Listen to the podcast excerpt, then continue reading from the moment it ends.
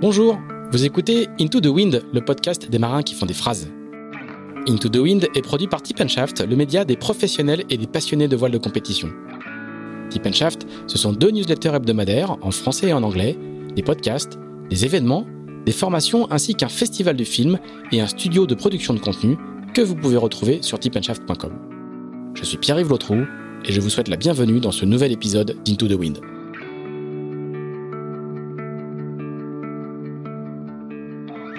Cet épisode d'Into the Wind est encore et toujours soutenu par Carver, fidèle partenaire de ce podcast depuis l'été 2018. Pour eux, comme pour les équipes techniques et les marins qui sont en train d'en finir avec le vent des globes, c'est l'heure du débriefing. C'est grâce à ces échanges permanents avec les coureurs depuis plus de 15 ans que Carver conçoit et développe des produits fiables et performants qui équipent les deux tiers de la flotte en emmagasineurs, hook, bloqueurs et poulies. Des produits comme le nouvel emmagasineur KF Carbon Kevlar qui a passé avec succès le test du vent des globes à bord d'Apivia, des produits donc euh, désormais disponibles pour tous les marins, plaisanciers ou régatiers. N'hésitez pas à passer voir l'équipe Carver dans son showroom de Lorient-la-Base, installé à quelques pas des bureaux de Shaft.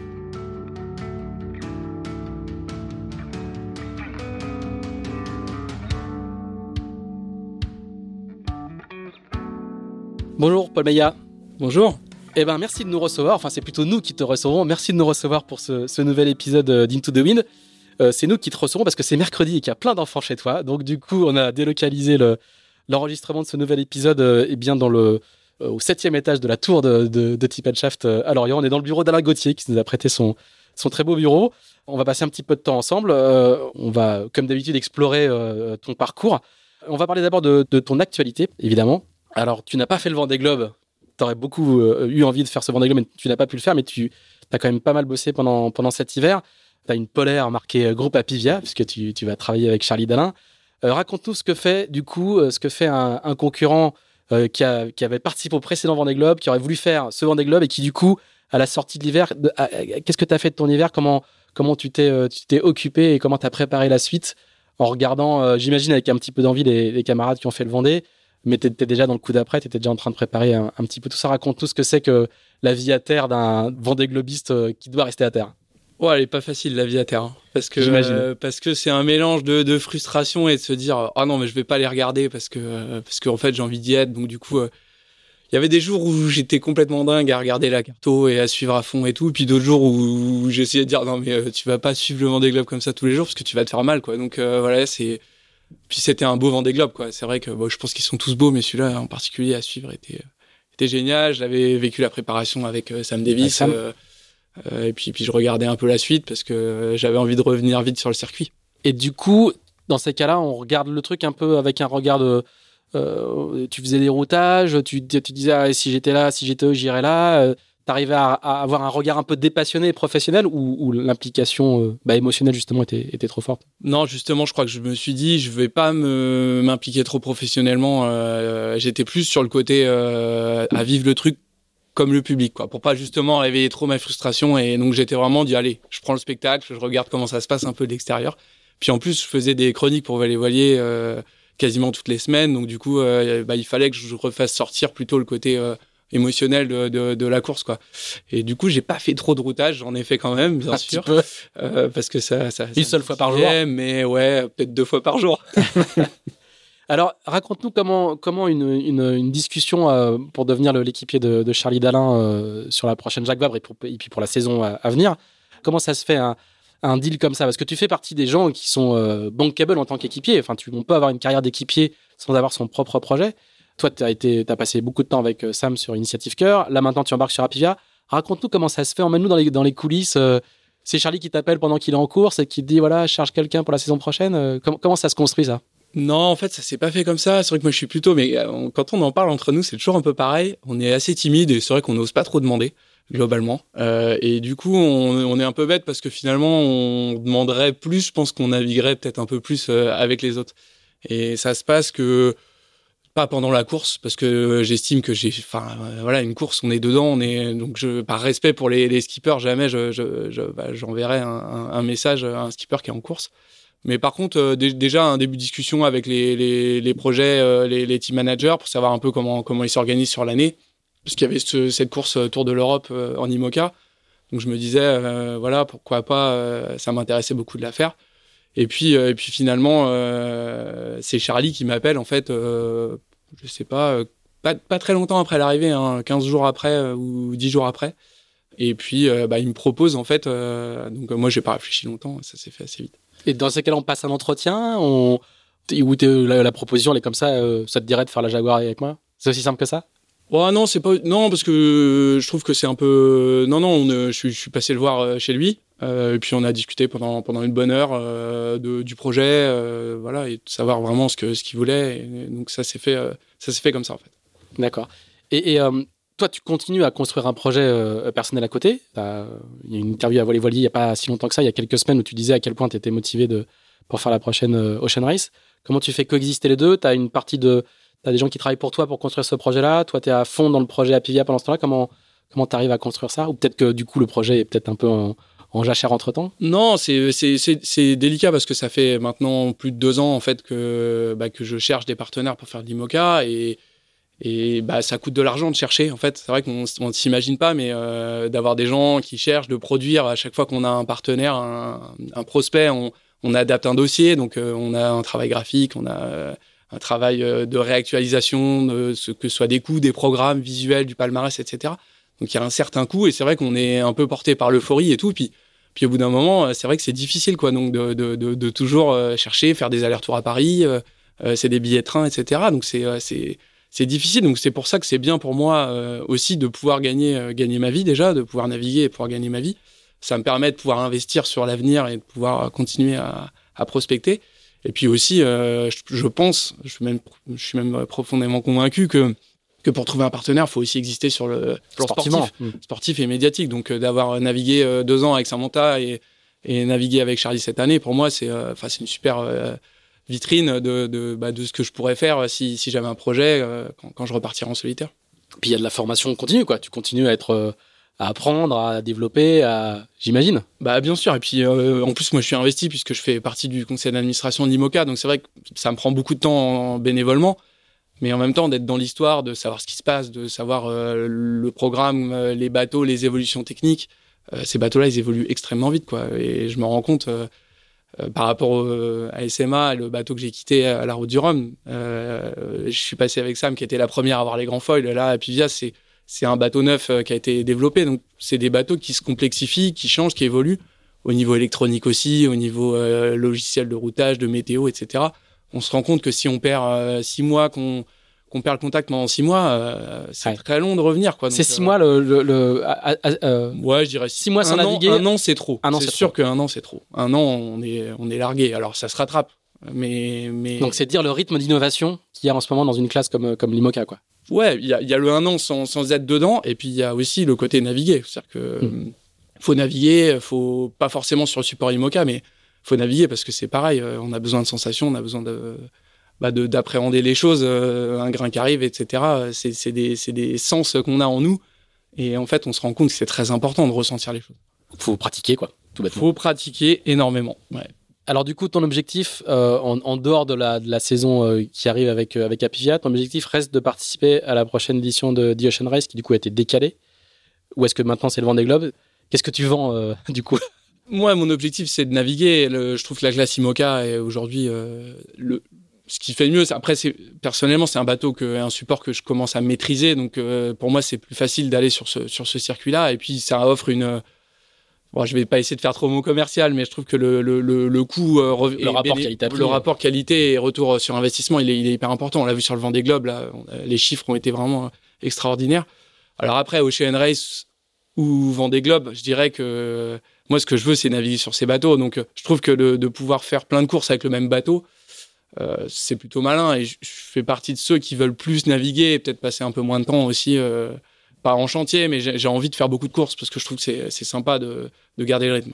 Donc le scénario idéal, c'est que tu trouves un budget, tu fais construire un bateau, tu fais du Ocean Race et après le Vendée Globe. Et après le Vendée Globe, ça, ce serait pas super. Mal. Mais la route du Rhum, c'est bien aussi. Hein. oui, par contre, avec le décalage, on peut plus faire les deux. C'est compliqué, ouais. ouais. Tu es aussi assez investi euh, dans les, dans les enjeux euh, environnementaux depuis, depuis assez longtemps.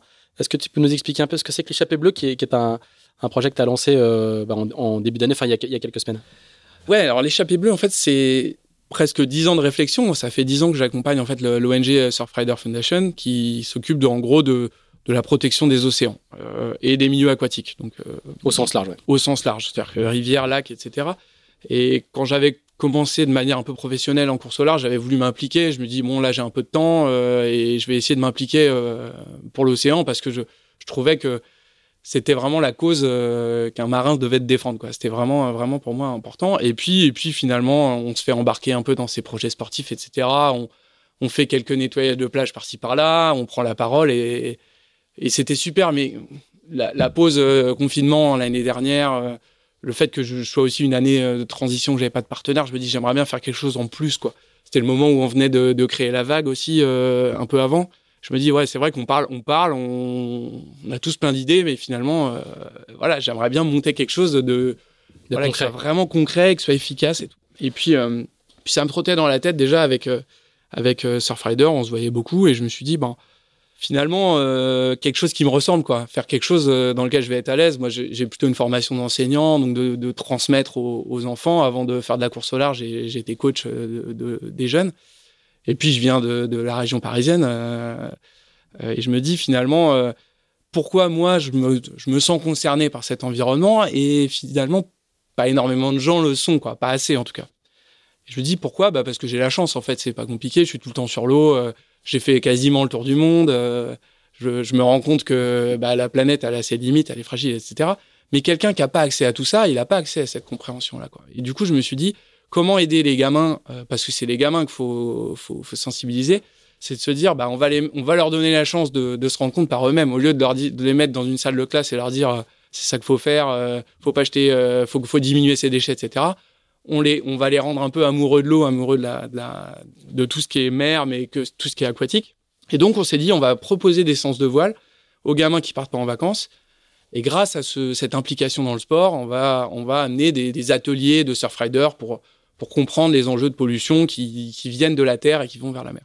Donc on, on, on s'occupe de prendre des, des, des, gamins qui sont plutôt loin de la mer, euh, de région parisienne, mais c'est aussi euh, on fait Bordeaux, on fait Pau, on fait Montélimar cette année. Et puis on leur fait faire de la voile près de chez eux pour leur montrer qu'en fait on peut faire de la voile partout. Ça c'était important aussi parce que c'est un sport qui est assez génial pour ça. Contrairement au surf où, où, il faut des vagues, la voile on peut la pratiquer sur euh, des lacs, sur des lacs, des sur des, des, mares même je dirais, sur des canaux, sur sur plein de choses. Et puis, bah, on va les emmener quand même à la mer à la fin parce que c'est la récompense et que c'est aussi le, l'aboutissement malheureusement de, des pollutions qui finissent là-bas, quoi. Et c'est celle qu'on qu'on veut pas avoir sous le nez, quoi. Donc, euh... donc c'est à la fois leur faire découvrir euh, une pratique à laquelle ils n'ont pas accès et en même temps les sensibiliser euh, à, à l'espace qu'ils ne connaissent pas et donc aux, aux enjeux environnementaux que sur cet espace-là, quoi. Parce qu'ils n'ont pas forcément conscience de la, de la pollution de la mer ou de la, de la nécessité de la protéger puisqu'ils n'y vont pas. Exactement. Et puis on ce, qu ce qui est en mer, on le voit plus, quoi. Et c'est vrai qu'il y, y, a ce côté aussi dans l'eau, euh, une pollution dans l'eau, on la, la voit pas forcément. Et d'essayer de comprendre un peu, en fait, comprendre que l'eau est vivante.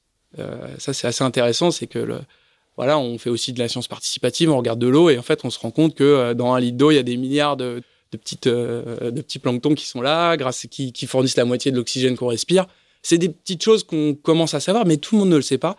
Et finalement, de grâce à la pratique, euh, alors, on, l'a toujours fait, ça, en fait, mais je pense qu'aujourd'hui, dans notre société, on a une petite tendance à pas être assez dans la pratique. On, se détache beaucoup des vraies choses, et euh, voilà, l'idée, c'est de, pouvoir. Euh, c'est pour ça l'échapper, s'échapper un peu de, cet intérieur qui, qui nous oppresse un peu en ce moment. Ouais, surtout en ce moment. Toi, tu penses ça depuis assez longtemps. Hein. Ça fait longtemps qu'il y a le petit autocollant Surfrider à l'arrière de tes, de tes bateaux. Tu es engagé sur ces problématiques-là qui sont devenues presque génériques aujourd'hui. Et toi qui vends des projets, du coup, est-ce que tu as le sentiment que c'est aussi quelque chose que les sponsors et que les entreprises qui vont euh, financer les projets de, de, course réclament désormais des marins, ce type d'engagement euh, sociétal, environnemental, euh, social. On, a, on, a, vraiment l'impression que c'est quelque chose que, que, vous tous, d'une manière ou d'une autre, vous, vous commencez à porter et que ça devient une. Ah, il, y a une il y a une sorte d'obligation presque marketing, mais il y a aussi presque une obligation morale. En tout cas, les boîtes aujourd'hui, elles, elles vous le demandent presque à tous, quoi. Oui, je dirais que c'est assez récent en fait. C'est-à-dire que euh, on se doutait bien qu'elle voulait y aller. Il y a eu une période où on parlait beaucoup de greenwashing et du coup il y avait cette peur du greenwashing. Euh, moi je l'ai beaucoup ressenti. Mais il y a quand même un côté où le côté ce qu'on appelle sustainability, c'est quelque chose de nouveau qu'on maîtrise assez mal et qui angoisse un peu tout le monde parce qu'on ne sait pas vraiment par quel bout le prendre quoi. Et il y a presque une peur de prendre la parole sur ces sujets-là parce qu'on dit oh si on en parle on va on va nous reprocher ci, on va nous reprocher ça, etc. Et c'est pour ça que ce, moi j'aime bien Surfrider, j'aime bien, j'aime bien ce projet parce qu'on on ne parle pas que de ce qui va pas. Euh, je pense que tant qu'on parle de ce qui va pas, on n'arrivera jamais à avancer, quoi. Et il faut qu'on parle de ce qui va ou de ce qui pourrait aller mieux et, du coup de, de, des solutions, des actions. Il faut qu'on remette du concret. L'humain, il, a du mal avec les, tout ce qui est process, tout ce qui est, euh, tout ce qui est pas concret, quoi. Et, je pense qu'on on vit une période un peu de transition, euh, mais les grosses boîtes, elles sont pas encore très à l'aise avec ces sujets-là. Je... Mais on sent que la pression monte quand même. La pression monte. Elles ont des obligations légales, elles ont, elles ont la pression des consommateurs, elles ont, euh, il y a tout ça qui se met en place quand même. Mais on, enfin, on, on vit dans une période moi, que je trouve assez géniale. Hein. Parce que je pense que euh, moi, je suis, je suis entrepreneur, mais je fais, je fais pas de l'innovation ou des choses comme ça. Mais je pense que on vit une période où tout est à inventer, quoi. Tout est à inventer et il euh, y, a, y, a, plein de trucs qui, qui, peuvent être assez géniaux dans la, une nouvelle manière de, de, de construire, de consommer, de, de, et je trouve que c'est super intéressant. Mais c'est vrai que les sponsors historiques de, la voile sont plutôt des, des, gros groupes et qui forcément mettent du temps à, à changer et, et, à prendre ces, ces nouvelles mesures-là. Donc on voit qu'il y a quelque chose qui se passe, mais pour l'instant, c'est vrai que sur le dernier Vendée, quasiment chaque bateau avait euh, une cause, une cause, que ce soit sociétale, environnementale, euh, caritatif, mais donc c'est nouveau. On sent qu'il y a quelque chose qui se passe, quoi. Mais c'est le début, et je pense qu'on voit le, un projet qui est très novateur. C'était celui de Thomas Ruyant, euh, que j'ai trouvé euh, là vraiment pour le coup euh, nouveau. On n'aurait jamais imaginé ça il y a quatre ans, quoi. Donc là, c'était un, c'est un Donc sponsor Thomas, qui donne ouais. en gros son nom et son espace sur le bateau au profit d'une cause, d'une association qui s'appelle Linked Out et qui a pour objectif de, de faire embaucher des gens en, en, en, faisant en sorte que les gens qui participent à l'association partagent leur réseau pour retrouver du travail à ces, ces gens-là qui sont plutôt des gens qui étaient dans la rue ou qui étaient euh, exclus, quoi. Ouais, ce, qui est nouveau, c'est bon que le nom, le, sponsor s'efface derrière un nom. À la limite, ça a déjà pu arriver mais on était plutôt sur euh, du médical, type initiative cœur ou caritatif, des choses comme ça. Là, Linked Out, on est sur un sujet euh, qui, est, quand même un peu différent. Et je trouve qu'on on va vers des sujets qui sont, qui sont plus intéressants et qui, justement, vont permettre justement une, une diversité dans la flotte où on n'est pas là juste pour dire, bon, OK, je me donne bonne conscience, euh, je, soutiens une petite association, etc. On voit bien que, que ce soit Initiative ou Linked Out, il y a des, c'est un vrai projet. Tout, tout le projet est tourné autour de ça. Quoi. C'est-à-dire qu'il y a vraiment... Euh, euh, c'est ce qui donne du sens, mais même jusque dans les équipes où les, la motivation vient de, de, ce projet-là. C'est super intéressant. Alors on va on va faire le petit flashback euh, le petit flashback euh, habituel, enfin le grand flashback même, euh, même si t'es pas très vieux, t'as as, 39 ans le 17 mai, non pas très longtemps. donc on va faire un, petit flashback. Et ce qui est intéressant, comme toujours dans, dans les marins qu'on reçoit sur dans Into the Wind, c'est que au final on n'a pas beaucoup de flashbacks qui restent en Bretagne, on a beaucoup de flashbacks qui repartent ailleurs, dans des contrées éloignées de, de, la mer. Et toi, c'est clairement le cas, parce qu'on va partir en région parisienne. On va partir en région parisienne au début des années 80, où tu nais, et, et explique-nous ben, comment naît, euh, comment naît le, la vocation de, de, de marin qui va t'arriver euh, dans, dans, au fur et à mesure. Bah ouais, je nais, euh, je nais comme tout le monde, mais euh, comme beaucoup de gens en région parisienne. Alors, je, je précise hein, juste, je, je, vais essayer de moins couper la parole, je, je vous assure.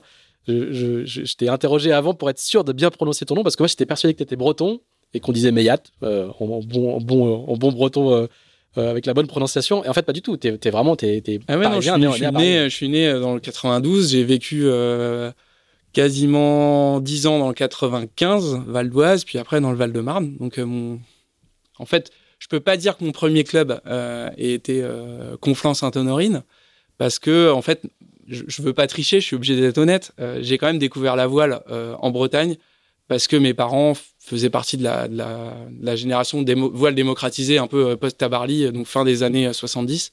On avait un grand cap. Et déjà tout bébé, donc je suis né le 17 mai, et en gros l'été, j'ai passé sur un, sur un petit bateau. Et on est, j'avais deux ans, on est parti en Corse par le canal du Midi euh, avec la traversée. Donc euh, voilà, bercé tout petit, là un peu comme euh, on va dire beaucoup de marins.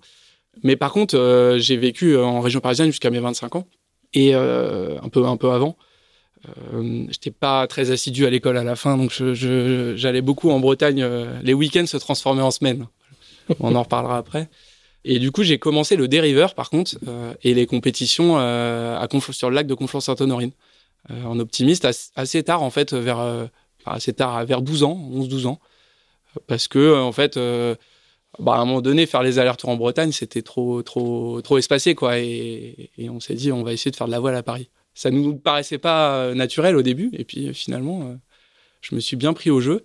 Mais parce qu'il y a déjà tout de suite, il y a la passion Ou c'est les vacances, c'est des vacances comme les autres et, c'est d'abord une, pratique de vacances Parce que d'après ce que tu dis, on a envie de continuer en, en, en rentrant des vacances, quoi. Ah ouais, non, c'est la passion. Puis c'était les vacances, ça se transformait parce que mon père était quand même vraiment mordu et ça se transformait en week-end. Et je me rappelle, on partait euh, le vendredi soir. Euh, euh, nous, on, enfin, je me rappelle plus trop de la route parce qu'on dormait, mais on partait des week-ends naviguer. On arrivait à, 3 heures du matin. à l'époque, c'était un petit mouillage qu'on avait dans la veine que mes parents avaient racheté au, au Guillou. Donc voilà. avant, avant d'être né, on était déjà copains avec Damien Guillou. Et je me réveillais le matin, on partait au Glénan, on arrivait le samedi euh, midi, peut-être au Glénan. Et puis on repartait le dimanche matin, et puis on rentrait à Paris. Quoi. Donc c'était. Euh... Mais tout de suite, il y a une passion euh, très importante parce que euh, je me rappelle, enfin, ma chambre, il y avait des posters de bateaux partout. Euh, je loupais pas un salon nautique. voilà. Mais je, vivais un peu le, la course au large comme beaucoup de gens la vivent aujourd'hui. C'est pour ça que du coup, je me rends vraiment compte de, bah, de, de, ce que c'est et, et enfin, c'est ouais, une vraie passion que, que j'avais petit, quoi. Le, le, fan, tu vois ce que c'est que le fan qui voit la course de loin et qui ne peut que la vivre que par procuration, quoi. Ouais, je l'ai même revécu cette année, pour te dire. il y a quand même un, un, un papa qui est, qui est, particulier parce qu'il il, prend le départ du mini transat euh, en 93. Il, est, il a un rôle quand même d'influence qui, qui, a, qui a l'air de, c'est une question hein, qui a, qui a, ah oui, qui a, qui a l'air non négligeable. Hein. Ouais, ouais, non, mais bien sûr. Ah, et avec qui tu as fait une course euh, tout récemment? Ouais, mon, bah, mon père, il, a eu beaucoup de, de métiers différents. C'est un entrepreneur, euh, fonceur, et c'est vrai que j'ai forcément récupéré ses traits de caractère. Quelqu'un qui, pour qui rien n'est impossible, quoi. Et c'est vrai que c'est, ça m'a donné des perspectives quand j'ai, quand quand j'étais forcément, euh, quand j'étais plus petit. Euh, il s'est lancé en 93 sur la mini, la mini où la première étape avait été annulée. Et euh, il a dématé euh, un peu après le, enfin, je dirais premier tiers de l'Atlantique après euh, après l'escale Madère. Et c'est lui qui nous a en fait. Euh, ma mère adore le bateau aussi. La passion de la voile, c'est mes parents, mais là, lui, c'est de la compétition. Et euh, la première course, c'était euh, les Tours d'Uf, quoi. Je, les Tours d'Uf petits, j'ai le Tour du Finistère, j'en ai fait. je sais plus combien. Je, je, crois que je suis à plus de 23 ou 24 parce que après ah j'en ouais. ai refait plein derrière avec les copains, mais mais euh, entre mes 10 et mes 18 ans, j'ai dû en faire 7, quoi. Je l'ai dû. Et je suis même pas sûr d'en avoir loupé un. Donc, euh, euh, c'était vraiment la... le rendez-vous de l'été. Euh, on avait un First 30 au début, après un, un Finning 850 spécial. Et, euh, et ouais, c'est mes, mes, premiers souvenirs de régate. Parce qu'après, du coup, tu as le droit de piquer le bateau de, ton père pour faire de la régate Ou tu cours avec lui tout le temps ou... Ouais, non, je cours avec lui. Jusqu'à... Ouais, non, jusqu'à. C'est vrai qu'assez jeune, je, je, je, je, me suis un peu euh, éloigné parce qu'en jusqu'à 15-16 ans. Et puis après, euh, avec Damien, euh, Damien Guillou, on s'est acheté un, Gypsy Plus, on n'avait pas 18 ans. Et je me rappelle qu'on a fait, ouais, à partir de là, on a repris le relais, on a fait le Tour du euh, une transmanche mémorable d'abord. Je me rappelle, c'était ma première euh, vraie course un peu euh, au large. On devait avoir 18, 19 ans peut-être. On savait même pas comment. Alors le rail, il est où euh, Comment ça se passe quand on croise un, quand on quand on traverse un rail On demandait un peu aux, gens sur le ponton et tout. Puis dans la jauge de la course, il fallait un. Je me rappelle encore. Je sais plus qui était jaugeur. Il fallait un, un système électrique cohérent. Il y avait écrit. Et en fait, nous, il y avait rien sur le bateau. C'est-à-dire qu'on avait le bateau, il y avait, pas d'électronique du tout. Il y avait rien du tout. On avait un GPS portable avec, euh, avec deux piles de rechange. Et puis, euh, du coup, on avait démonté la batterie de la voiture. On avait pris deux, on avait coupé deux fils. Et on avait mis une, ampoule, on avait trouvé une ampoule, on avait scotché le tout, et puis, euh, puis on, on, avait un fil qu'on touchait, et ça allumait l'ampoule, on avait dit est-ce que c'est cohérent? Et du coup, on avait eu le droit de prendre, prendre le départ. Il y avait des feux de tête de bas quand même. Euh, il y avait des feux à pile. Des parce qu'on n'avait pas de, on n'avait pas de, on avait des petits feux à pile. Idéal pour traverser le rail. Et finalement, au retour, on avait pris un front, on avait pris 30 nœuds au près euh, sur Gypsy et tout. Et, euh, et c'est vrai que c'est là, euh, on se dit ouais, je, je, vais faire ça longtemps quand même. Enfin, je vais essayer d'en faire le plus possible parce que c'est quand même bien marrant. Et tu apprends la regate, tu vas parce que tu du coup sur le lac de Conflans-Sainte-Honorine et après sur le lac de Créteil, euh, j'ai eu des papiers où tu remerciais ton entraîneur. Il y a même une photo où tu poses avec ton entraîneur avant le départ du, précédent Vendée Globe. Euh, tu vas apprendre la regate sur, les lacs quoi, euh, de région parisienne. Oui, parce qu'en fait, en habitable sur les tours du Finistère, etc., euh, j'étais forcément à 10 ans, on nous met comme, sur chaque bateau, bon, on va le mettre au piano, lui, et puis. Mais en fait, c'est assez drôle parce que j'y repense, mais quand j'avais 10 ans, j'ai eu, eu une chance énorme sur mon père avait racheté le mini d'Éric Drouglazet pour faire la mini de 93. Et du coup, pendant un an, c'était une époque où ça naviguait beaucoup en équipage, en Figaro, c'était le Figaro 1, euh, à Bastac. C'était vraiment le début, hein. 80, ouais, 92, euh, ça devait être 92. Et il y avait une jauge de poids. Et du coup, euh, moi, je faisais 30 kilos, je me rappelle. Et du coup, j'avais fait euh, le, tous les le national, j'avais fait le Speed West, euh, l'Obélix, euh, donc les, les, courses en équipage avec l'équipage d'Eric Drouglazet. Quoi. Ah oui, qui était un, à l'époque était un cador. Hein. Ah bah ouais, on, on avait fait des podiums, enfin ouais, on était devant et à cette époque-là, c'était, enfin, je, je me rappelle, je connaissais tous les bateaux par cœur parce que forcément, je, je faisais pas grand-chose sur le bateau, mais du coup, je j'allais sous le vent parce que comme j'étais pas lourd, je leur disais si c'est les tribords, si ça passait, etc. Je disais bah là il y a Misdèche qui arrive en tribord, là il y a il y a, ce qui n'est pas une petite responsabilité. Il y a Bilou qui, qui passe, etc. Et, euh, et ouais c'était enfin c'était génial d'avoir pu vivre ça parce que finalement même si je comprenais pas tout, euh, forcément ça ça doit ça doit trotter un peu dans la tête puis ça. Mais finalement j'avais pas appris la compétition, c'est-à-dire que j'avais pas eu de cours de voile jusqu'à jusqu'à ces moments-là. Euh, euh, peut-être un stage l'été ou des, des choses comme ça, mais j'ai commencé la compète que en, région parisienne en optimiste. Ouais.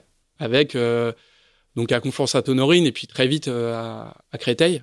Euh, donc il y avait un CDV, le comité départemental de voile du 94, qui était l'entraîneur, c'était Erwan Lelay, donc et qui m'a accompagné pendant trois ans. Puis après le début du laser, etc., avec toute une dynamique, on allait s'entraîner au Havre. Donc en fait, on. Alors parce qu'il faut parler un petit peu du plan d'eau de Créteil, sur laquelle ouais. j'ai moi-même eu la chance de naviguer euh, un 1er janvier, il y a bien longtemps. C'est la seule fois où j'ai fait de la planche à voile là-bas. C'est quand même un, c'est quand même assez improbable. Enfin, c'est entouré. Euh, il y a la préfecture euh, d'un côté, des immeubles, des barres d'immeubles de l'autre, l'autoroute qui passe pas loin. C'est un, c'est un endroit. Euh, on, on, se dit que c'est, il y a de bien meilleurs endroits pour apprendre la, la compétition. Ouais, c'est incroyable parce qu'on on pourrait imaginer. C'est un gros club. Mais hein. là, là, c'est mal vendu quand même, je trouve, parce que oui. parce que quand on y est, en fait, on se retrouve quand même entouré de, de, de buts et c'est assez vert et le, le, le, lac est assez joli quand même, je trouve. Enfin, c'est, vraiment très sauvage tout autour. Euh, bon, par contre, le, le, le vent, c'est, c'est ce qu'on disait toujours, c'est que quand il y en a un qui ouvre sa fenêtre euh, sur l'immeuble, ça, ça, ça, fait changer le vent, quoi. Et euh, mais ça stimule le, le sens euh, tactique, on va dire, de, naviguer. Euh, on naviguait, mais je dirais que Créteil, c'est par rapport à, au plan d'eau où on naviguait en Ile-de-France, c'était euh, c'était c'était immense, quoi. C'était vent stable hein, par rapport à, des, des, régates sur la Marne ou sur la Seine ou, des, petits plans d'eau où c'est vraiment vraiment compliqué, quoi. Et il y a un gros club, hein. L'US Créteil est un est un club qui était qui est, est pas c'est pas un club de quartier, quoi. Hein. Ouais, et puis il y avait une bonne dynamique surtout. On s'est retrouvé en, optimiste où on était plusieurs à partir au championnat de France. Euh, et finalement, on, s'entraînait peu, en fait, quand même. Euh, même si, en fait, j'ai fini par faire mon lycée à Créteil, donc j'étais en option voile, on avait quelques entraînements. Mais dès qu'on pouvait le week-end, il y avait des arrangements euh, avec la Ligue Haute-Normandie à l'époque. Et c'était un certain Francis Le Goff qui était entraîneur des optimistes. D'accord. Donc l'actuel directeur de course. L'actuel de, directeur de, de la solitaire, de, de, la, la Jacques Vabre et de la route du Rhum.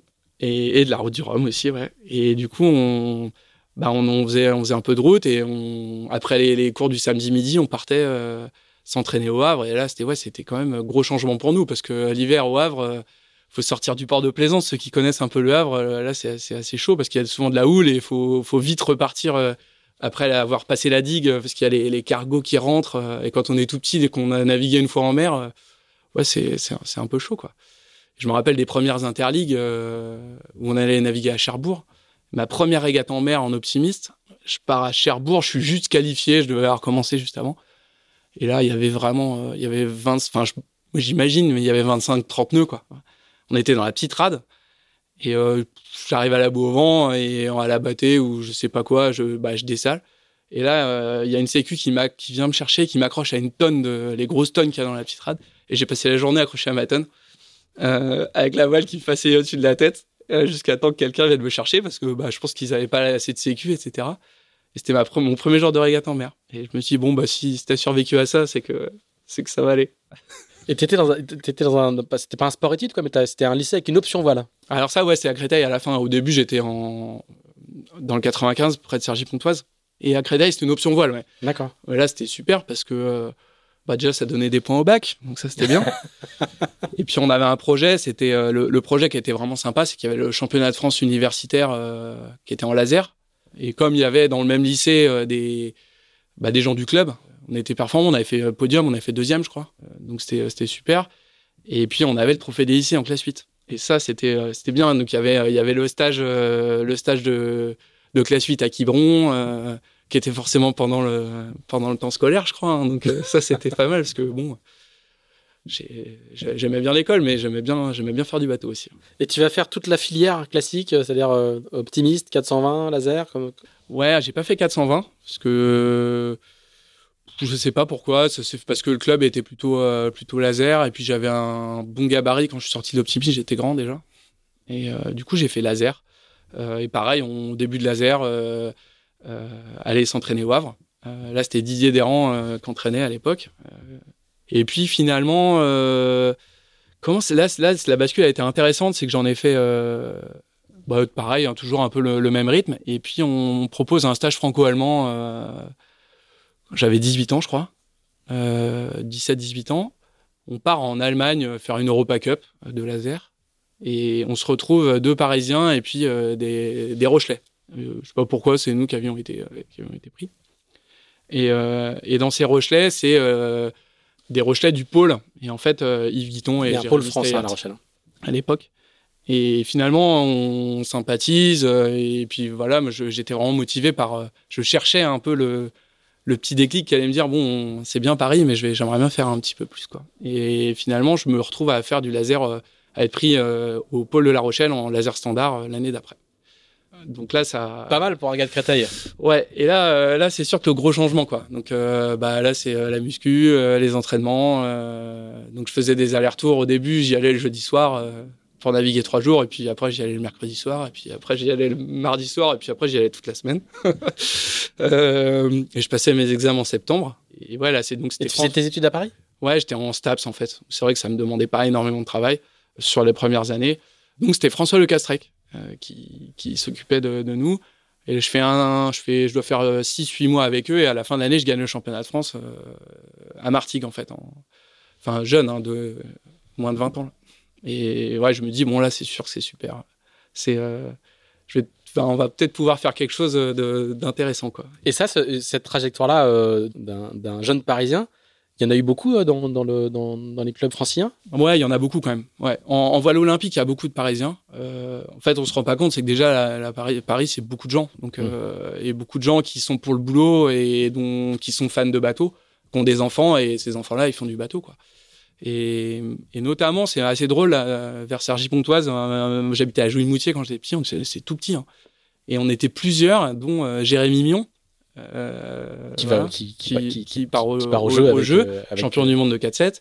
Euh, Kevin Péponnet Plusieurs comme ça à se retrouver ouais, de, de région parisienne à faire du haut niveau en, en voile olympique. Quoi. Donc c'est vrai que c'est c'est assez sympa de, de, de, voir ça. Quoi. Et en course au large, aussi, en, finalement, je pense qu'il y en a pas mal qui. En fait, on est quand même un sport à maturité assez tardive. Et on peut commencer tard. Quoi. Moi, je suis pas l'exemple qui a commencé tard, mais il y en a tellement. Hein quand on, ouais, on en parlait tout à l'heure de, Jan Lipinski ou même un Johan Richaume qui a commencé euh, euh, quand il était à, à, Southampton, quoi, la course. Ah, il avait 20 ans, quoi. Mmh. Et, euh, toi, tu te dis, dans, tes rêves les plus fous, c'est je veux, je veux faire ce métier-là tu te, projettes à l'époque ou tu prends un peu les choses comme, comme elles viennent? Moi, je prends les choses comme elles viennent, je pense. Je suis très motivé parce que, parce que je suis un compétiteur. Donc, finalement, j'ai l'impression que quel que soit le truc qu'on me donne dans les mains, en fait, j'adore le, mais euh, à cette époque-là, je m'en rends pas forcément compte. Euh, ce qui me plaît, moi, c'est l'univers de la course au large. Euh, c'est la, mer. Et, et, en fait, je me rends compte assez vite que la voile olympique, c'est très éloigné de ça. C'est très, on est, on est plutôt dans, plutôt dans un sport comme en stade normé. Euh, et finalement, moi, ce que j'avais peut-être découvert inconsciemment petit, euh, les tours d'UF, tout cet univers-là, on est très éloigné en, course en, en, voile olympique. Donc, je garde toujours un peu J'essaie d'en faire à côté, quoi. C'est-à-dire que du coup, euh, euh, voilà, je fais, je, je, fais, je continue à faire mes tours du Finistère. Euh, donc, à la fin du laser, je commence à accéder un peu au Tour de France à la voile. À l'époque, il y a le projet Île-de-France. donc, je commence à goûter à, à ça et je, inconsciemment, je veux pas me le dire, mais je sens que je, je préfère ça, quoi. Et la voile olympique, c'est pour moi, c'est trop, c'est un peu trop fermé, un peu tout le temps pareil, très beaucoup de routine. Euh. Et c'est pour ça qu'à un moment donné, j'arrête le laser. au bout de 4 ans. Et je repars pour 4 ans en 49er, en fait. Et alors, les, les, 4 ans de laser, il y a quand même un objectif de jeu ou Ouais, il y a un objectif de jeu, mais je suis pas, je suis jamais, je suis jamais. En fait, il y en a qu'un qui va. Hein, donc, mm. ça veut dire que pour être dans l'objectif des jeux, il faut déjà être au moins dans les trois. Et moi, je suis jamais, je suis jamais dans les trois. C'est-à-dire que je suis, je suis, je suis, pas mal, je suis bien, mais je, euh, je, fais des bons résultats, mais pas réguliers. Quoi. Je suis pas. J'ai un problème de gabarit aussi. Je suis un peu léger. Euh, donc, euh, je fais, j'ai un moment, je fais des prises de poids, j'essaie de faire beaucoup de muscu, etc. Mais il y a du coup, je, je me blesse un peu. Et puis, ouais, puis c'est un âge aussi où on, on, réfléchit beaucoup, on se pose des questions. Et, finalement, à ce moment-là, je me dis, bon, c'est le laser, je, vais essayer quelque chose qui est, qui est, un peu différent. Et finalement, en fait, c'est que, que j'étais trop enfermé. J'aurais déjà dû, mais la course au large, il faut pouvoir. Euh, c'est compliqué la course au large parce que là, en, voile olympique, ben, on a un club qui nous soutient, un département, tout, tout, un système qui est mis en place, qui était super. Ça m'a permis de faire mes études, ça m'a permis aussi de d'acquérir une, une, rigueur de travail, une méthode euh, bah, du, du, toucher de barre. Euh, la tactique. Ouais, c'est sûr que c'est une super école. Quoi. Je, je regrette pas du tout parce que le côté sensitif, même aujourd'hui, on voit les bateaux sont quand même très compliqués et de, sentir euh, pouvoir naviguer sur un foil ou des choses comme ça. Bah, quand on a fait du forti euh, ou du laser, euh, c'est sûr que c'est quand même plus facile. Alors, avant de basculer complètement dans la course à large, donc tu vas, tu vas faire un peu de Fortininer quand même. Ouais, un peu de forti. Et à l'époque, c'est c'est à l'époque Morgan en fait. Hein, Morgan naviguait avec la Gravière. Morgan la Gravière, Damien Guillou avec Alexandre Monteau. Et moi, je naviguais avec Mathieu Bourdet, euh, Mathieu Bourdet qui est maintenant euh, chez euh, Dimension Polluant, donc ceux qui font de, de, qui font des voiles le connaissent bien, qui a fait une mini aussi. Il y a, je sais pas si c'est la dernière ou celle d'avant, je, je, me rappelle plus. et donc, on navigue à peu près quatre ans ensemble à l'ENV. Donc, bah moi, je suis très content parce que déjà, je, du coup, je, vis à ce moment-là, je vis plutôt à Brest. je me rapproche de la Bretagne et puis avec Mathieu, c'est une, une, super histoire parce que le, Fortis, ce qui est hyper intéressant, c'est que c'est naviguer à deux. Quoi. Et moi, j'avais toujours navigué en solitaire. Donc là, on, bah forcément, le projet à deux, il est, euh, il est parfois plus dur parce que parce que bah, faut naviguer avec l'autre, il y a des compromis à faire, etc. Mais il est hyper enrichissant. Euh, euh donc euh, c'est un, un super truc. On navigue. Le problème, c'est qu'on n'arrive jamais à naviguer assez, quoi. Parce que moi, je fais mes études. On qui sont un peu plus difficiles parce que c'est la fin, donc on commence à être sur des, euh, des maîtrises, etc. Donc il y a un peu plus de boulot. Et puis Mathieu, il est en école d'ingénieur à l'INSA, donc euh, c'est pareil, c'est prenant. On n'a pas beaucoup de budget, mais on, on, fait, on fait des bons résultats et euh, on, va, est loin d'aller au jeu aussi, mais, euh, on, se fait, en plaisir. On, fait, des, on fait super perfs. Dans la brise, on naviguait avec les meilleurs mondiaux sur, sur des manches, etc. Donc c'est une période. Et puis en termes de de, voyage aussi à cet âge-là. De, enfin, je me rappelle de championnat du monde à Moscou, euh, de championnat du monde à Athènes, euh, où on traverse l'Europe en camionnette. Euh, avec les fortis en bord. Avec les fortis, en passant par Kiel, et on a, on a quoi? On a 22 ans, 23 ans. ouais, c'est des, des, super souvenirs parce que et naviguer dans, dans des plans d'eau super, le bateau est quand même quand même assez génial parce que ça, aujourd'hui, ça nous paraît peut-être un peu moins rapide, mais à l'époque, ça allait à plus de 20 nœuds quasiment tout le temps au portant. Euh, c'est des bateaux qui sont surtout allés. Euh, et par contre, il faut naviguer. Euh, si on navigue pas 15 ou 20 jours par mois, c'était, c'était rédhibitoire. Quoi. Ah oui. Et, et c'était difficile de naviguer autant. Pendant toute cette période-là, tu vas continuer à, à, planter les graines dans la, dans la partie course au large, en fait. Ouais, parce que toujours le, le, le milieu de copains que bah, je ramène un peu toujours tout autour du Finistère, mais c'est, pour moi, c'est un peu euh, quelque chose qui, qui, a rythmé un peu le, le ma carrière et, et on, euh, on s'achète ce Gypsy Plus. Euh, à la fin de cette période fortie, on s'achète le Half, un Halfton que j'ai toujours.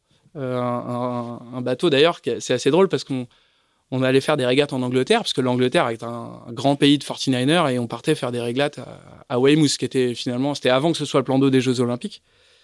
Et au, retour euh, d'une régate, en attendant le ferry, euh, on va faire un détour et on va à Humble visiter donc ce Rob Humphrey qui était jaune à l'époque et on l'achète en copropriété avec Damien Guillot. Et finalement, c'était en 2003, je crois. Et donc on avait 21 ans. Ouais. Et avec ce bateau-là, on va faire des tours d'UF et on, bah, c'est plus un gypsy plus quoi. C'est là, ça commence à être un plus sophistiqué, plus sophistiqué euh, au niveau manutention et au niveau chantier. On commence à donc un gros chantier. On fait le chantier à l'UNV, je me rappelle. Et là, toute une bande de copains qui, qui se crée et voilà, on crée, on crée son stock de valeur avec, euh, avec tous ses copains et on commence à faire des régates, on fait Tresco, on fait, euh, on loue le bateau à l'EDEC, transmanche en double. euh, et là, euh, là, je commence à me dire ouais, là, c'est quand même, c'est quand même pas mal. Et là, c'est le début aussi du Tour de France à la voile, euh, qui permet aussi de, voilà, de commencer à rentrer. Donc le projet Espoir Île-de-France. Je crois que c'était la première année, je me rappelle plus. Je crois que c'était avec Mathieu Rouanette. C'était Jimmy, Jimmy Pain. Jimmy Pain, qui mes, mes premières rencontres avec Jimmy, député depuis. hein. avec qui on a fait. après, ça, on en a fait un paquet de, de, de tours ensemble. Et c'est vrai que c- aujourd'hui, euh, je me demande un peu comment les jeunes peuvent euh, peuvent découvrir ça, la course au large. Enfin, Ah, c'est l'une des grandes questions Ah avec ouais, la le- suppression de- des épreuves de côtières du Tour de France. hein, c'est que Le Tour de France, c'était euh, alors mes quatre ou cinq premiers Tours de France, je les ai fait en camping. Enfin, c'est vrai que c'était, mais c'était comme ça quoi. On n'avait pas forcément beaucoup de budget, euh, mais euh, moi on m'avait dit bah tu vas faire la nave quoi. Et bah, c'était alors c'était Maxi à l'époque, mais j'avais aucune idée de, de, de comment on faisait un routage, etc. Donc mais par l'expérience de, toutes les courses que j'avais faites, c'était un peu au feeling, etc. Donc bah, j'ai fait des, belles conneries, mais aussi des belles manches et tout. Donc euh, c'est comme ça que j'ai appris euh, et avoir des responsabilités en fait sur des bateaux. euh, bah, c'est vrai qu'aujourd'hui, je trouve que c'est quand même plus compliqué. Tout c'est un peu plus professionnalisé, quoi.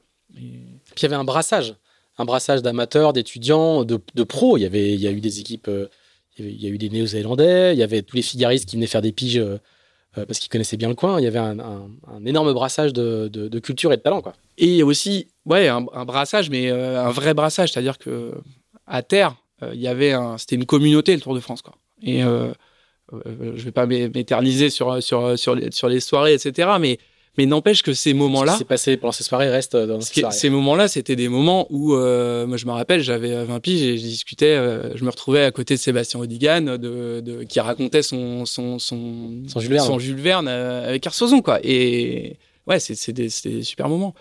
Et à cette même époque, Damien, il achète un mini aussi, et on commence aussi, je commence à pouvoir faire une, un tip top, et j'ai fait Un une régate, une régate de mini.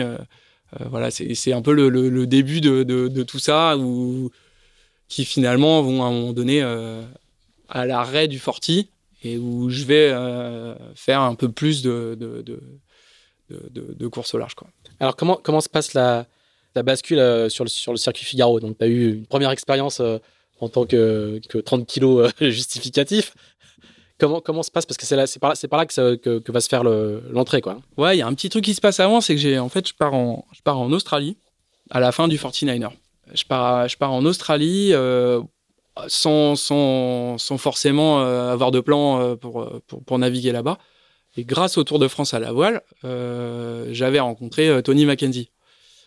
À l'époque, il y avait un, bah, c'était je sais plus, un bateau du sud là qui, faisait avec les Mackenzie, Paul Mackenzie et Tony Mackenzie. Et du coup, je lui envoie un message, il me fait naviguer à Melbourne, etc.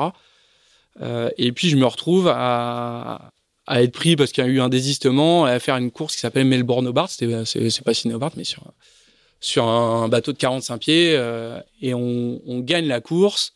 Et là, vraiment super. euh, bon, c'était euh, super expérience, quoi, euh, de, naviguer euh, là-bas avec. euh, bah, Enfin, toi, t'as connu aussi, hein, mais euh, le, on prend, euh, on prend 30 nœuds dans un sens, euh, 40 nœuds dans l'autre. C'est, assez, assez particulier à naviguer.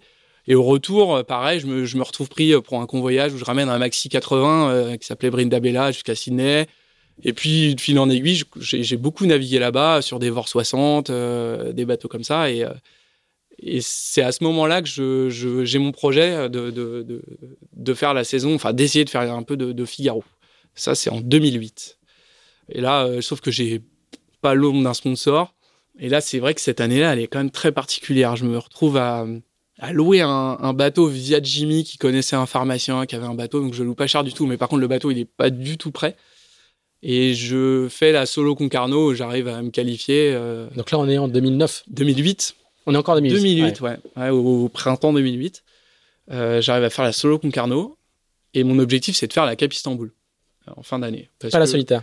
Bah non, parce que la solitaire, euh, je voyais bien que le budget était important pour faire une solitaire du Figaro. Et la Cap Istanbul, l'avantage, c'est que c'était euh, assez financé. Il y avait, euh, il y avait euh, vraiment, ça, ça coûtait vraiment beaucoup moins cher à faire. Et puis, j'avais pas envie de griller une, je dirais, de griller une cartouche. Cartouche J'avais de bisous. Du tout, du tout. puis j'étais pas prêt en fait. La- la- la- en août, j'a- j'avais, j'avais vraiment rien quoi. Et alors là, par contre, c'est vrai que aujourd'hui, quand j'y repense, je me dis que c'est un miracle que j'ai réussi à, à, être au départ de cette course, quoi. C'est des copains qui ont convoyé le bateau, parce qu'en fait, moi, je bossais. J'étais coach à l'époque de, de, de, de 29er, donc je, je bossais beaucoup pendant les vacances. Euh, donc des copains qui, qui me convoient le bateau à Arcachon. Et puis euh, un copain qui vient, c'est Félix Pruvot, qui vient faire le préparateur à Nice. Euh, la veille du, enfin, je crois une semaine avant le départ, je me, je me retrouve, euh, j'avais plus d'argent sur le compte, donc euh, plus de carte bancaire. Euh, enfin, moi, j'avais rien en fait. C'est-à-dire que j'étais parti, j'avais, j'avais été chercher mon bateau à la Grande Motte parce qu'on avait fait au plus court en train. Euh, j'étais arrivé avec ma valise, avec euh, des boîtes de conserve pour manger, et puis j'avais passé trois jours sur le terre-plein de la Grande Motte à faire mon anti-fouling parce que j'avais fait l'anti-fouling au rouleau juste avant de, avant de partir. C'est Eric Drouglazet qui m'avait filé des voiles. Et puis euh, j'étais arrivé à Nice et en fait je me suis rendu compte que le bateau il était pas à la jauge, qu'il y a plein de choses qui allaient pas. Euh, et, euh, et les jaugeurs ils m'ont dit après mais on, pensait jamais que que tu y arriverais quoi, ce serait possible. Et finalement tout le monde m'a aidé un peu. C'est vrai que c'était sympa. J'ai ce souvenir. On, on, on, dit souvent ouais le Figaro etc. Mais là j'avais vraiment l'impression. Enfin c'est comme si j'étais arrivé sur une course de mini en y repensant maintenant quoi. Et, et finalement j'ai été bien accueilli quoi. Et et ça se passe super bien. Euh, je fais le prologue, je fais quatre au prologue. Euh, parce que et t'avais déjà fait du solitaire? Bah non, j'avais fait euh, la solo Concarneau. J'avais jamais fait, même la solo Concarneau, je me rappelle, il y avait eu du, on n'avait pas vraiment, on avait fait du spi, mais j'arrive à Nice, j'avais, je crois que j'avais jamais fait un empannage. je... Alors j'avais mis double bras, double écoute, j'avais aucune idée de comment ça marchait. Et bon, finalement, ouais, c'était, c'était, c'était vraiment une super expérience. Et puis sur cette course, après, euh, voilà, c'était vraiment la révélation pour moi de, de, du plaisir que j'ai pris sur l'eau. Parce qu'en plus, en med, euh, ça correspondait complètement à ma, façon de naviguer. Quoi.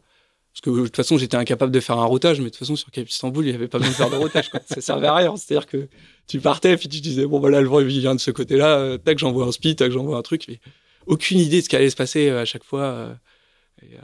C'était assez génial. Mais ouais, super dur. Heureusement, il y avait je me rappelle, euh, Eric, euh, il y avait Eric Drouglazet euh, qui, qui, me donnait un peu de sous parce que j'avais plus de carte bancaire, j'avais plus rien. Il me donnait un peu de sous aux étapes. mon père devait lui faire des virements et tout, mais il se blesse à je sais plus quelle étape. Et puis après, il, rentre parce qu'il il, se blesse à, à Jos Nicolaos, je crois. Il tombe en scooter et donc il arrête la course. Et après, je me rappelle à je sais plus où, euh, l'étape d'après, c'est Gilles Damaé qui, qui il me faisait les courses, quoi. C'était sympa. Il m'achetait ma nourriture avant de, avant avant d'aller. Ah ouais, c'était vraiment le va du pied, quoi. T'étais, euh, ah ouais, euh, non, c'était, ouais. Il y avait tous les concurrents mettaient au pot, quoi. Ouais, non, mais super ambiance. À l'époque, il y avait, bah, enfin, pour moi, je, je les regardais de loin. Nico Trou, donc Fred Dutte, Jeanne Grégoire, Nico Béranger. Ouais, c'était. En plus, c'était une course à escale aussi. Donc, du coup, euh, assez classiquement sur, ces circuits-là, c'est aussi le, des moments un peu privilégiés où les coureurs se retrouvent, où tu peux fraterniser, euh, boire des coups, euh, ce qui est un peu différent que, des courses qui partent à un endroit et qui arrivent à l'autre. Oui, et puis en plus, c'est vrai que ça, ça, ça, change, et puis surtout, il n'y avait pas d'assistance. C'est-à-dire que les préparateurs étaient embarqués sur les bateaux, donc sur des catamarans ou des, et du coup, il n'y avait pas de, de, véhicule assistance. Donc les gens, ils étaient, on était sur les catas. Moi, j'avais eu, parce que je dormais dans le bateau tout le temps. Et, et euh, je me rappelle, ouais, Isabelle Joche qui m'avait proposé un moment aussi un, héberge. J'avais dormi dans, un kata sur une autre étape. Euh, ouais, c'était une super ambiance. Hein. C'était euh, le, le, kata de. C'était un kata, je sais plus, le, No Limits, je crois que c'était un des premiers TS qui était sorti, d'ailleurs. Je crois, je sais plus. Ouais. Mais ouais, c'était euh, vraiment une, une je trouve que ouais, on, après c'est parce que c'était ma première course donc j'étais un peu émerveillé mais j'ai l'impression que ce, quand même ce côté caravane a un petit peu disparu euh, sur, il, y a, il, y a, moins de courses à étapes aussi euh. ouais. à part, enfin à part la solitaire mais qui est dans, dans, un contexte euh, très différent et du coup ça te ça te convainc de, de, de devenir figariste bah ouais ça me convainc sauf que sauf que sauf qu'en fait euh, je me rends compte que les moindres euros que j'avais gagnés dans l'année c'est pas que je les, je les ai dépensés c'est que ça me coûtait beaucoup d'argent de, de, de faire ça et c'est vrai que j'avais pas vraiment d'idée de, de, comment euh, trouver un sponsor, etc. Euh, en voile olympique, on, a des, petits partenaires sur cette course-là. Le, le, les partenaires qui me suivaient en voile olympique, donc il y avait la fac de Créteil qui m'avait un peu aidé, euh, le, département, etc. Mais je voyais bien que c'était pas viable et que, c'était pas pérenne. Donc je me, je me, demande un peu comment, comment je vais faire en rentrant de cette course. Et puis là, j'ai un coup de fil de, de, de Franck euh, donc qui qui est le l'entraîneur, enfin directeur du, du, de la Grande Motte, et qui me dit sans euh, entraînement, sans, sans entraînement de la Grande. Motte, et, et qui me dit euh, bon, euh, j'ai pas d'idée, j'ai pas, j'ai pas d'argent pour toi, j'ai rien, mais par contre, si tu veux venir t'entraîner avec nous, ce serait super quoi. Et du coup, bah, enfin, j'ai pas réfléchi longtemps parce que j'avais, je trouvais ça tellement génial que, puis, puis en gros, je suis parti là-bas et c'est vrai que bah, il y avait quelques propriétaires qui prêtaient, mais même euh, en gros, euh, Marc Emig, euh, Laurent Pelcuer, euh, il y avait Nico Béranger à l'époque, il y avait un, Robert Nagy, il y avait un bon niveau, et puis, euh, puis il y avait cette culture de, de, de faire du double ou de prêter les bateaux, etc. Donc c'était super. Et un propriétaire qui s'appelle euh, Guy Mercadier et qui m'a prêté son bateau pendant, pendant assez longtemps en fait. Et là, je, je m'entraîne en fait, je m'entraîne une partie de l'hiver à la Grande. Je fais des allers-retours, train de nuit, Quimper, parce que là j'habite à Brest à ce moment-là. Eh, pour faciliter les choses. Euh, Quimper, euh, Quimper Montpellier. Euh, je sais pas comment on faisait. Quimper Lyon, je crois, changement à Lyon, et puis après Montpellier. Et je fais quelques entraînements. On dormait, c'est toujours pareil, hein, c'est au Moutas. Je suis retourné faire quelques stages là-bas avec Xavier Macaire. et ça a ça, ça, ça pas trop changé. Il y a toujours cette dynamique. et, on, et je m'entraîne sur des bateaux de proprio et ça me permet de voilà commencer à. Et là, je commence à faire mon vrai premier empannage. Parce qu'à la fin de Cap Istanbul, euh, finalement, T'avais euh, toujours pas empanné. Pas, ouais, si, mais j'y arrivais rarement quand même. Mais, ouais, mais c'est pas. En fait, c'est là qu'on se rend compte que les manœuvres, euh, ouais, c'est bien, mais c'est pas, pas, pas le plus important. Quoi. Et alors comment comment comment t'arrives à, à concrétiser? Parce que du coup euh, c'est l'année où tu vas quand même faire ta première solitaire donc comment, comment est-ce que tu arrives à, à, à- à monter de, du SEM à, à la façade atlantique? Bah, finalement, euh, c'est pas beaucoup mieux que 2008. Euh, mais en fait, on avait quelques quelques partenaires potentiels euh, jusqu'à pas loin de la solitaire, à faire monter le bateau et tout, puis ça capote. Et euh, bon là, ça m'avait mis un petit coup au moral quand même parce que parce que bah j'avais vraiment envie, je m'étais entraîné et tout. Et puis un mois avant le départ de la solitaire, en fait Cap Istanbul me qualifiait directement, je crois. Et je crois que c'est c'est mon père qui s'est qui s'est vraiment démené en disant on va le faire. Euh, il avait pas du tout d'argent ni d'idée euh, comment comment on allait financer le truc, mais il m'a dit bon on va on va essayer, on va faire. un- euh, donc il il a essayé de monter un un groupe, donc tous les copains, il appelait tout le monde et tout. et euh, le tour du à. Brest, tour du à Brest a donné un peu de sous. euh, voilà, il y a eu. Ah, Le Tour du c'est un, c'est un célèbre bistrot C'est brestois. un célèbre bistrot brestois. euh, et, et puis euh, finalement, euh, je reviens un peu en arrière. Toute notre histoire de, de copains là, de, de 2003, du Half Toner, euh, qui, à qui- auquel pas donné de nom. Et finalement, entre-temps, il avait trouvé son nom déjà. Puisque sur les tours du Finistère, on était sponsorisé par, par Domino's Pizza. Euh, donc Domino's Pizza, le Brest en fait, qui était le responsable des magasins, Ali. Et puis il regarde le truc, il dit bon on va essayer, on va essayer de faire quelque chose et tout. Et finalement en très peu de temps, il arrive à trouver un budget avec euh, le, siège, etc. Et on arrive à louer le bateau. Pareil, trouver des voiles, euh, des voiles d'occasion. Euh, je rachète un génois à Thierry Chabani. Euh, à l'époque, c'était les frères Perron. Ils me font une grand voile, une Malsaise euh, proto. donc voilà. et j'arrive finalement à. Je rachète un spi à Gilles Damaé, je crois. Et j'arrive euh, au départ à Lorient euh, de la solitaire sous les couleurs de Domino's Pizza. euh.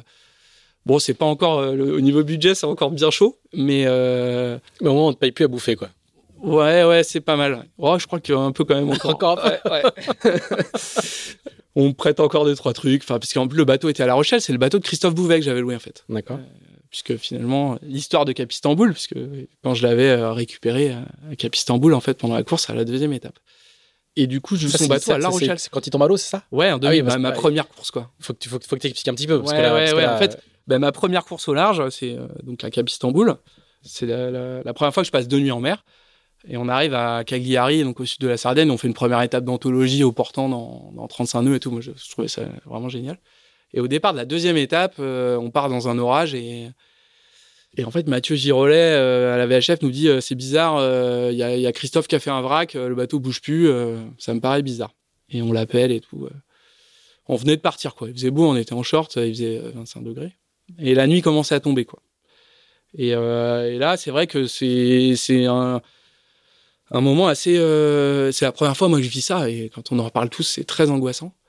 C'est euh, on sait pas quoi. Le fameux le fameux on sait pas quoi en bateau. Et finalement, euh, beaucoup de coureurs qui appellent, etc. On prend la décision de, de, de neutraliser et, euh, et on remonte, De, de vous-même, quoi. on remonte au près, quoi. De, de vous neutraliser de vous-même. C'est pas la course qui. Ouais, bah c'est compliqué parce que les communications. Enfin, il y a, il y a quelques coureurs qui, qui disent non, de toute façon, on fait demi-tour et puis finalement, bon, on neutralise, la course est neutralisée euh, et on remonte. Quoi. Et on remonte, mais on remonte dans 25 nœuds auprès en med. Et il commence à faire nuit. Et là, tu as le temps de te poser des questions. Quoi. Et, euh, et moi, moi, je, suis le petit jeune qui, qui comprend pas grand chose. C'est peut-être d'ailleurs pour- pas mal pour moi parce que du coup, je me, je me, je me dis, bah, j'écoute quoi. J'écoute la VHF, j'écoute tout ce que tout le monde dit. Il y en a qui vont sur le bateau finalement, ils récupèrent euh, euh, le, journal de bord avec le, le, de Chacha en fait.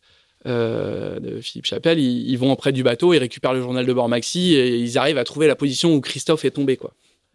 Et après, il y a plusieurs skippers. Alors c'est vrai que moi je me rappelle plus trop. euh, je sais qu'il y avait Adrien Hardy, Gérald Baignard euh, qui, qui, maîtrisaient les outils euh, pour, calculer les, dérives. Et puis ils nous disent, bah, en gros, faut chercher là. Quoi. Et là, j'arrive sur zone. comme j'étais pas très bien classé à ce moment-là, à cause de la qualité de mes empannages dans, dans la brise, j'étais plutôt derrière, donc je suis remonté assez vite sur la zone.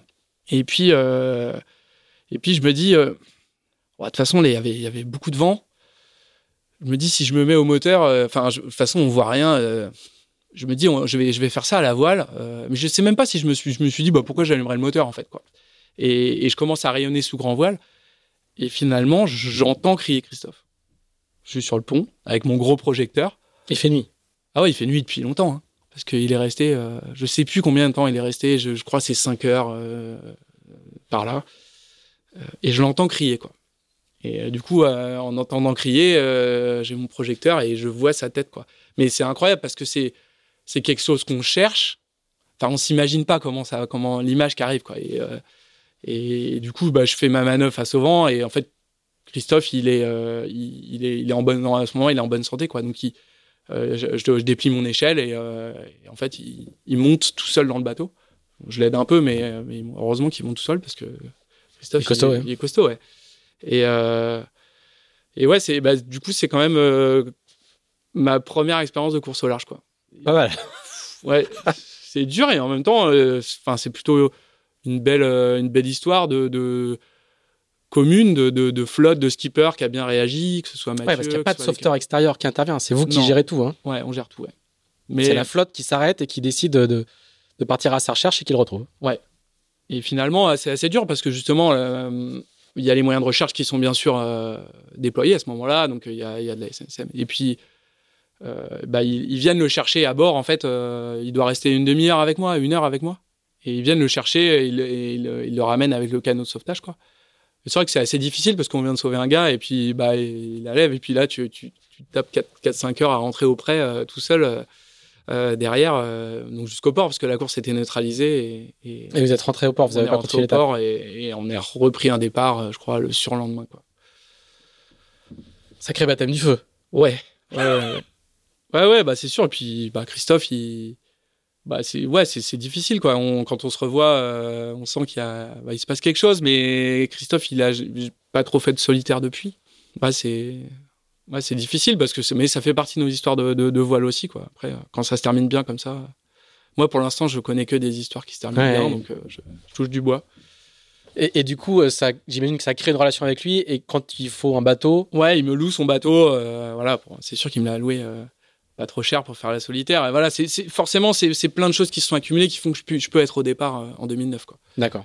Donc là, j'ai pas, je me suis beaucoup entraîné l'hiver, mais par contre, euh, les trois derniers mois avant la solitaire, j'ai, rien fait. J'ai pas fait de course. J'ai, un bateau que je connais pas. euh, je me rappelle, c'était pendant le championnat de France euh, 29er, j'entraînais les jeunes et euh, le soir, euh, parce que le bateau était à La Rochelle, euh, j'allais naviguer une heure ou deux euh, euh, pour pouvoir essayer d'être bien. Et puis la semaine précédant le, départ de, de- de Lorient, j'étais au championnat du monde avec eux à Riga et j'avais fait un aller-retour. Euh, j'avais fait euh, 2000 bornes en camion euh, trois jours avant la solitaire euh, Idéal pour se préparer. pour euh, bah, parce qu'il fallait que j'emmène les, les, les, les jeunes. euh, voilà. Donc euh, c'était, euh, mais c'était euh, super. Et puis cette solitaire là, elle était, elle était géniale quoi. C'était euh, le combat euh, contre Fabien Delahaye, premier bisu à l'époque aussi et Et on a tous les deux fait, fait, fait, nos, fait nos conneries. Euh, moi, je fais une bonne première étape.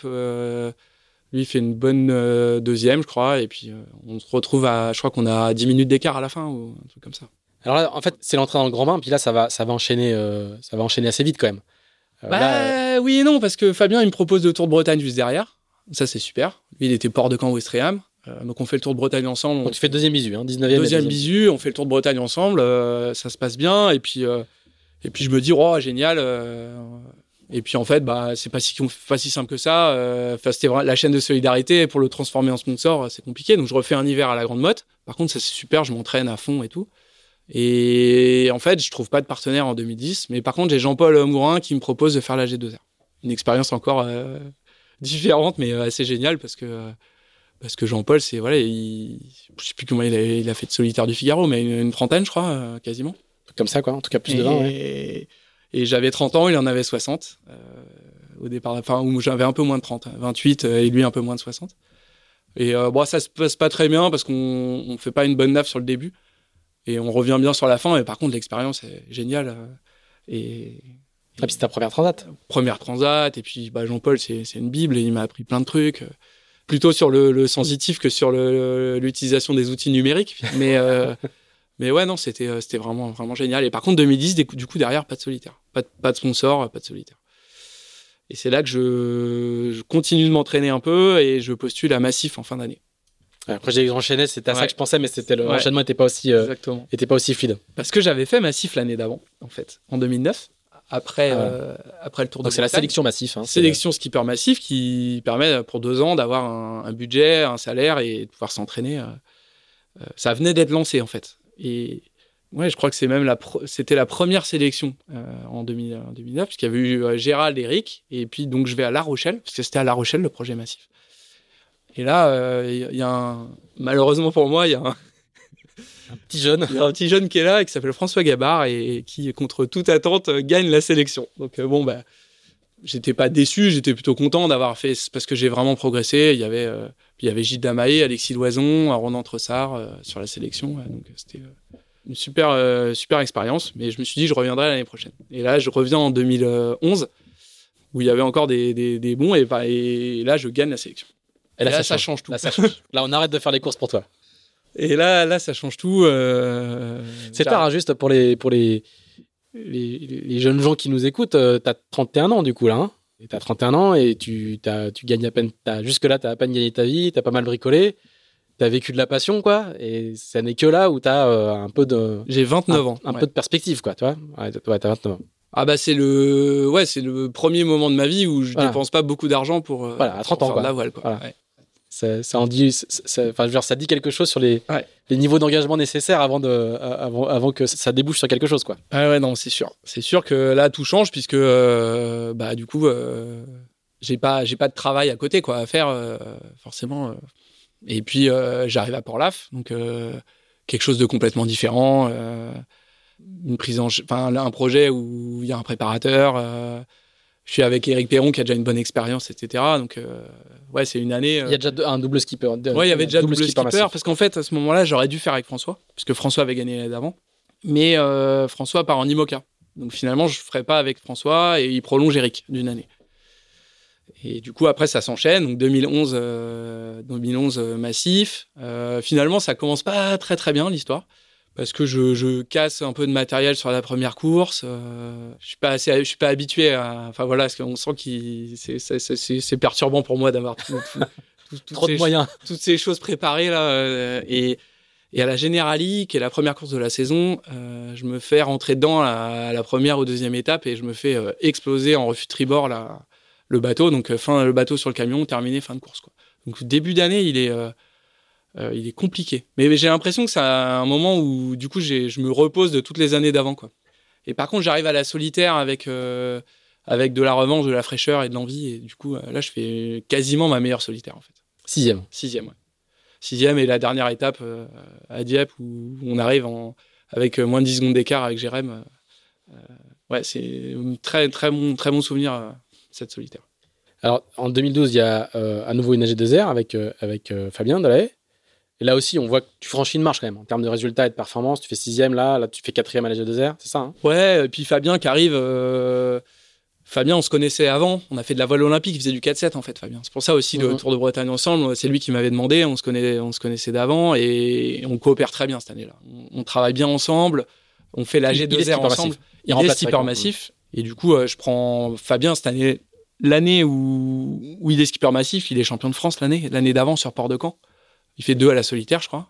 Et du coup, il arrive avec, euh, avec beaucoup de, bagages et il partage et il me fait beaucoup progresser. Sur cette année-là, euh, je fais une solitaire. Bon, je peux pas dire que c'est une mauvaise solitaire, je dois faire 9 donc c'est, c'est, c'est, enfin, quand on est dans les 10, c'est bien. Mais par contre, sur la régularité, sur les courses de, l'année, c'est bien. Je fais un podium à, la, course d'automne, à un je fais troisième. euh, donc, euh, plutôt une bonne année euh, où j'apprends vraiment et je dirais que je suis un peu dans, un rythme plus régulier. Quoi. Et puis, il me prolonge là. Il décide de, me prolonger une année de plus. Donc ça, c'est vraiment génial pour moi. Parce que c'est vrai que je me dis, bon, c'est l'année où ça, c'était difficile de dire, ah, c'est déjà fini, euh, je, je devoir retrouver un, enfin, pas retrouver, mais trouver, parce que ça, ça a jamais été euh, simple. Et il me prolonge, et l'année d'après, euh, là, je suis plus, je sens qu'il y a moyen de, de, faire bien, quoi. Et du coup, je me mets peut-être un peu trop de pression, j'ai un peu le syndrome du figariste qui arrive et qui est un peu en se disant, euh, ouais, voilà, je veux faire trop bien, et du coup, je gagne la solo Concarneau. Et puis, euh, bah ouais, du coup, ça, je crois que la solitaire, je, j'ai deux, je change trois fois de mât parce que j'ai, je casse ma potence. Je casse ma potence deux fois. Et euh, la dernière étape, finalement, j'abandonne la dernière étape parce que je, j'arrache complètement le, le- la tête de mât du bateau, quoi. Et, mais en même temps, j'ai- j'étais pas, euh, j'étais pas super bien dedans à cette solitaire. Je sais pas pourquoi. C'était pas. Et c'était une avarie classique ou? Non, c'est une année où ça commençait à, ça commençait à, à casser un peu de partout là sur les bateaux. Les, les, les têtes de mât, les... c'était le moment où on avait les, les, les D1 qui commençaient à casser aussi. Je crois qu'on était passé sur les voiles membranes euh, depuis deux ans et puis voilà, on se rendait compte que les, trop sur bateaux, ils- on avait des, des cordages un peu plus, ra- plus raides, etc. Et par contre, fin d'année, Generali, je crois, où il y avait, il y avait encore une Generali, j'étais content puisque la première, j'avais pas pu la faire et là, j'ai fait une, une bonne, une bonne Generali pour finir. Et puis là, euh, c'est reparti. euh, faut trouver un sponsor. Et, et juste ces années de Figaro, là, tu t'aimes, t'aimes ça, cette ambiance de, de monotypie, euh, d'ultra haut niveau, de, de tout petits détails qui font la différence? T'as- Tu tu t'épanouis là-dedans? Parce que on, on retrouve une partie de une petite partie de la voile olympique quand même qui était Ouais, euh, j'aime j'aime bien et en fait, les parcours évidemment. je quoi. me rends compte à la fin que que en fait, il faut euh, en course au large, la- l'aspect motivation et fraîcheur pour arriver à une course c'est hyper important et du coup, il faut euh, il faut avoir sa méthode et savoir aussi euh, on peut pas faire on peut pas on n'arrive pas tous au même euh, endroit euh, à la même au même résultat par la même manière et ça c'est important de le savoir et du coup il faut garder sa liberté quand on fait de la course au large ça je pense c'est important et on s'en rend compte c'est assez drôle de voir par exemple comment les gens règlent leur, leur voile T'en as qui naviguent tendu de chute avec des voiles plates, t'en as qui naviguent avec des voiles creuses plutôt vrillées. Moi, j'ai tendance à naviguer plutôt vrillé, par exemple. Et finalement, il y en a pas un qui va plus vite que l'autre, quoi. Et c'est des philosophies, c'est assez drôle de, de, voir ça. Et je pense que dans la manière de se préparer, euh, c'est un peu pareil. Et, et ce que j'ai aussi appris euh, à Port-la-Forêt, par exemple, c'est que euh, j'avais quelque chose, j'étais très cadré avant. Et en fait, Port-la-Forêt, ça paraît être très cadré, mais en fait, non, il y a, y a des. Chacun y va et prend ce qu'il veut, en fait. Et il faut être énormément autonome. Et ça, je l'ai compris peut-être peut-être à la fin un peu tard. Et par contre, je l'ai bien compris en IMOCA ça m'a permis en IMOCA de d'être plus performant euh, sur, sur la fin, Alors, dans ma va- préparation. On- Mais on- avant de passer à l'IMOCA, voilà. euh, on, est dans l'année de transition. j'ai un pareil un petit coup le petit coup de fil hein, toujours le petit coup de fil qui est sympa quand on c'est euh, c'est Guénolé Gainet qui me propose euh, qui arrive en Figaro avec un super projet euh, Safran Guy Cotten et qui me propose qui vient de gagner qui vient de gagner alors non il gagne la mini deux ans avant deux ans avant. il gagne la mini en série deux ans avant et là il vient il vient d'abandonner euh, même assez chaud euh, sur un, sur un naufrage hein, sur sa mini et il me propose donc de, de faire la G2R euh, avec lui. Donc là euh, je suis un peu dans un rôle différent puisque euh, j'ai toujours été euh, plutôt dans le rôle où, bah, où c'est moi qui apprenais. Et là je, me, je suis avec quelqu'un qui est, bah, qui est hyper compétent. Guéno il était super bon mais il connaissait pas trop le Figaro. Et donc dans, dans le deal on s'entraîne à Lorient avec Tanguy Le et Et, et bah, du coup, je fais quelques entraînements avec lui, et lui, il fait quelques régates en solo, des entraînements solo, et on se retrouve à partir sur la G2R. Mais avec une, une bonne préparation, et puis on, on le sent, là, j'en parlais euh, là, dans les courses en double, il y a, y, a, y a, le potentiel des gens, il y a le potentiel des bateaux, et puis il y a, y a, la qualité du duo, l'histoire commune qui est construite, la dynamique. Quoi. Et, euh, c'est vrai qu'avec Guéno, on, on, sentait qu'il y avait. Euh, on quand on est ensemble, on, on, se tire vers le haut et on sent que ça va vers de la performance. Quoi. Et, et, et, on fait un super début de course qui nous met en confiance, en fait, où on passe à l'intérieur du DST. C'était dans du, du, vent de nord-est très fort. Euh, ceux qui connaissent bien le vent de hein. nord-est au Cap Finistère, euh, euh, et il y avait 30-35 nœuds et on décide de passer à l'intérieur du, du, du, du, rail des cargos et de faire un empannage. Donc j'avais bien progressé depuis, depuis Cap Istanbul. Et du coup, on se retrouve en tête de la course euh, après deux jours. Bon, après, ça revient, on se fait doubler, etc. Mais en tout cas, ça, ça nous met un petit, euh, ça nous fait du bien. Quoi. Puis après, c'est vrai a bon, la course se passe euh, très euh, très figariste. On se retrouve à passer les, les Canaries, je me rappelle, à 10 bateaux. Euh, on, on, se voyait tous, on voyait les visages. Hein, c'était assez incroyable. Après 7 jours de mer, on se retrouve tous à, à 2000 d'écart. Et puis il y a euh, quelques fichiers météo qui voient une route nord et tout. Et je sais pas si c'est pas moi l'étoile Jean-Paul Mourin qui, qui, dit, se dit bon par expérience et tout. Puis avec Guéno, on, sent, on sent bien le truc et tout. Et on dit non, nous c'est sud, on traverse la dorsale, ça va le faire et tout. Et puis euh, on est 4-5 euh, bateaux à partir euh, dans le sud, avec des bateaux qui vont vite, dont les massifs, quoi. Johan Richaume, Fabien Delay. Et, et c'est vrai qu'on va se bagarrer avec eux toute la course. Et avec Guéno, on arrive à bien faire marcher le bateau. On, on, est assez content de. On allait vite, quoi. On, avait trouvé de la bonne carbi au portant. Du coup, on gagne la course euh, avec, euh, je sais plus, une heure et demie, euh, une heure et demie d'avance, quoi. Et là, ça change quand même pas mal de choses, quoi. Parce qu'en fait, juste avant la course, mais c'est peut-être pour ça aussi qu'il y avait la bonne étoile, c'est que juste avant la course, j'avais eu un coup de fil de, de, de, d'SMA. Euh, et du coup, les, ils étaient venus au départ de la course et, et finalement, euh, ils me proposaient euh, deux ans en Figaro. Donc je savais en fait en partant au départ de la course. Et comment il t'avait trouvé? Bah, il voulait faire, euh, il voulait faire un projet voile et ils avaient discuté avec Michel Desjoyaux.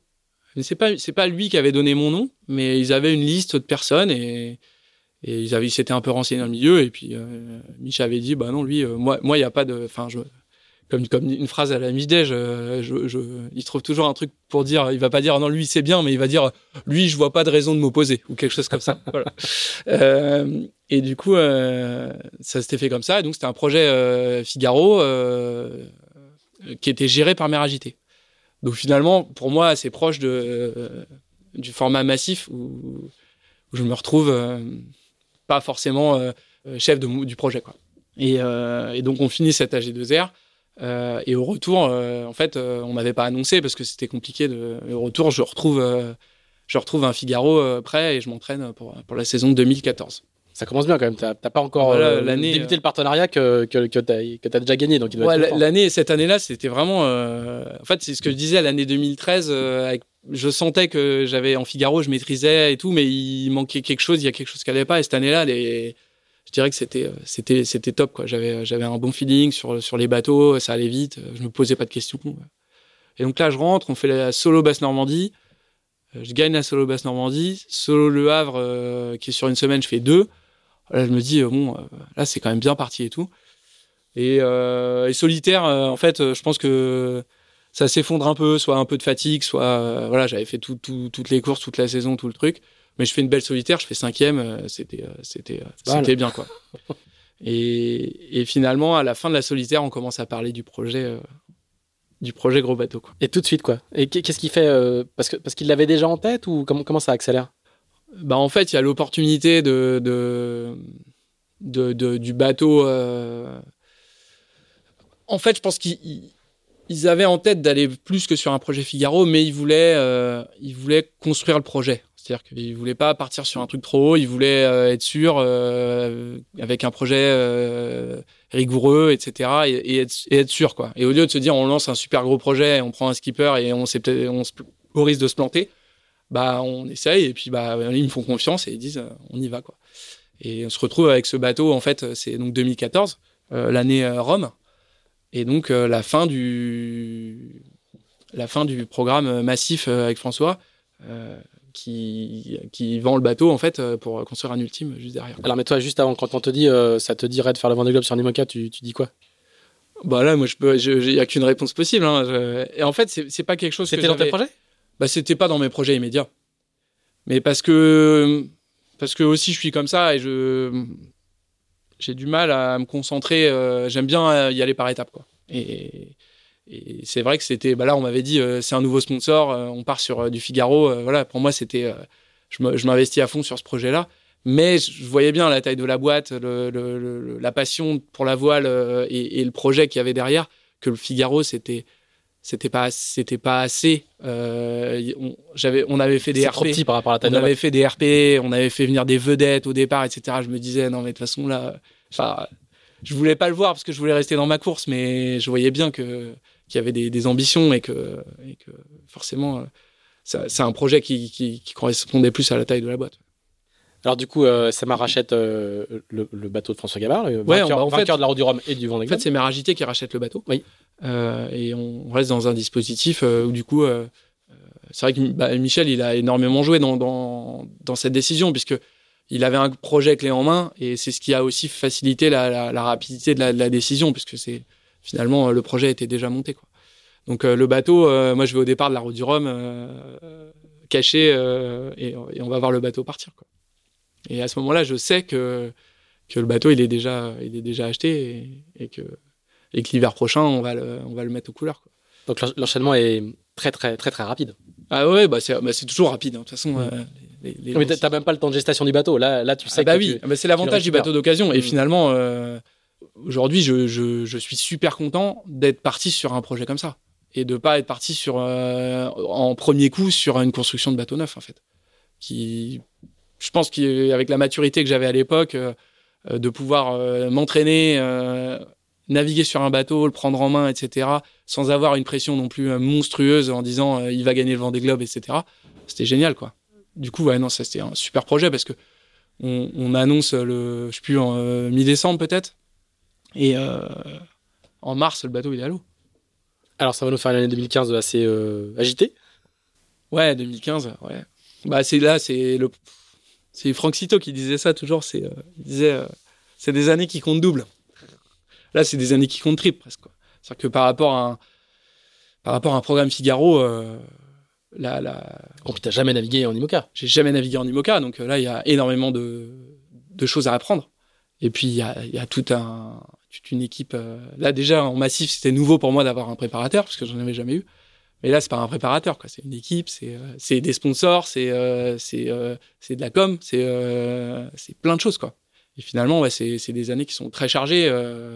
mais mais moi, c'était super. J'étais j'étais à fond, quoi. Puis toute l'année sans pression parce qu'en fait, là, il, Mich, il m'accompagne toute l'année.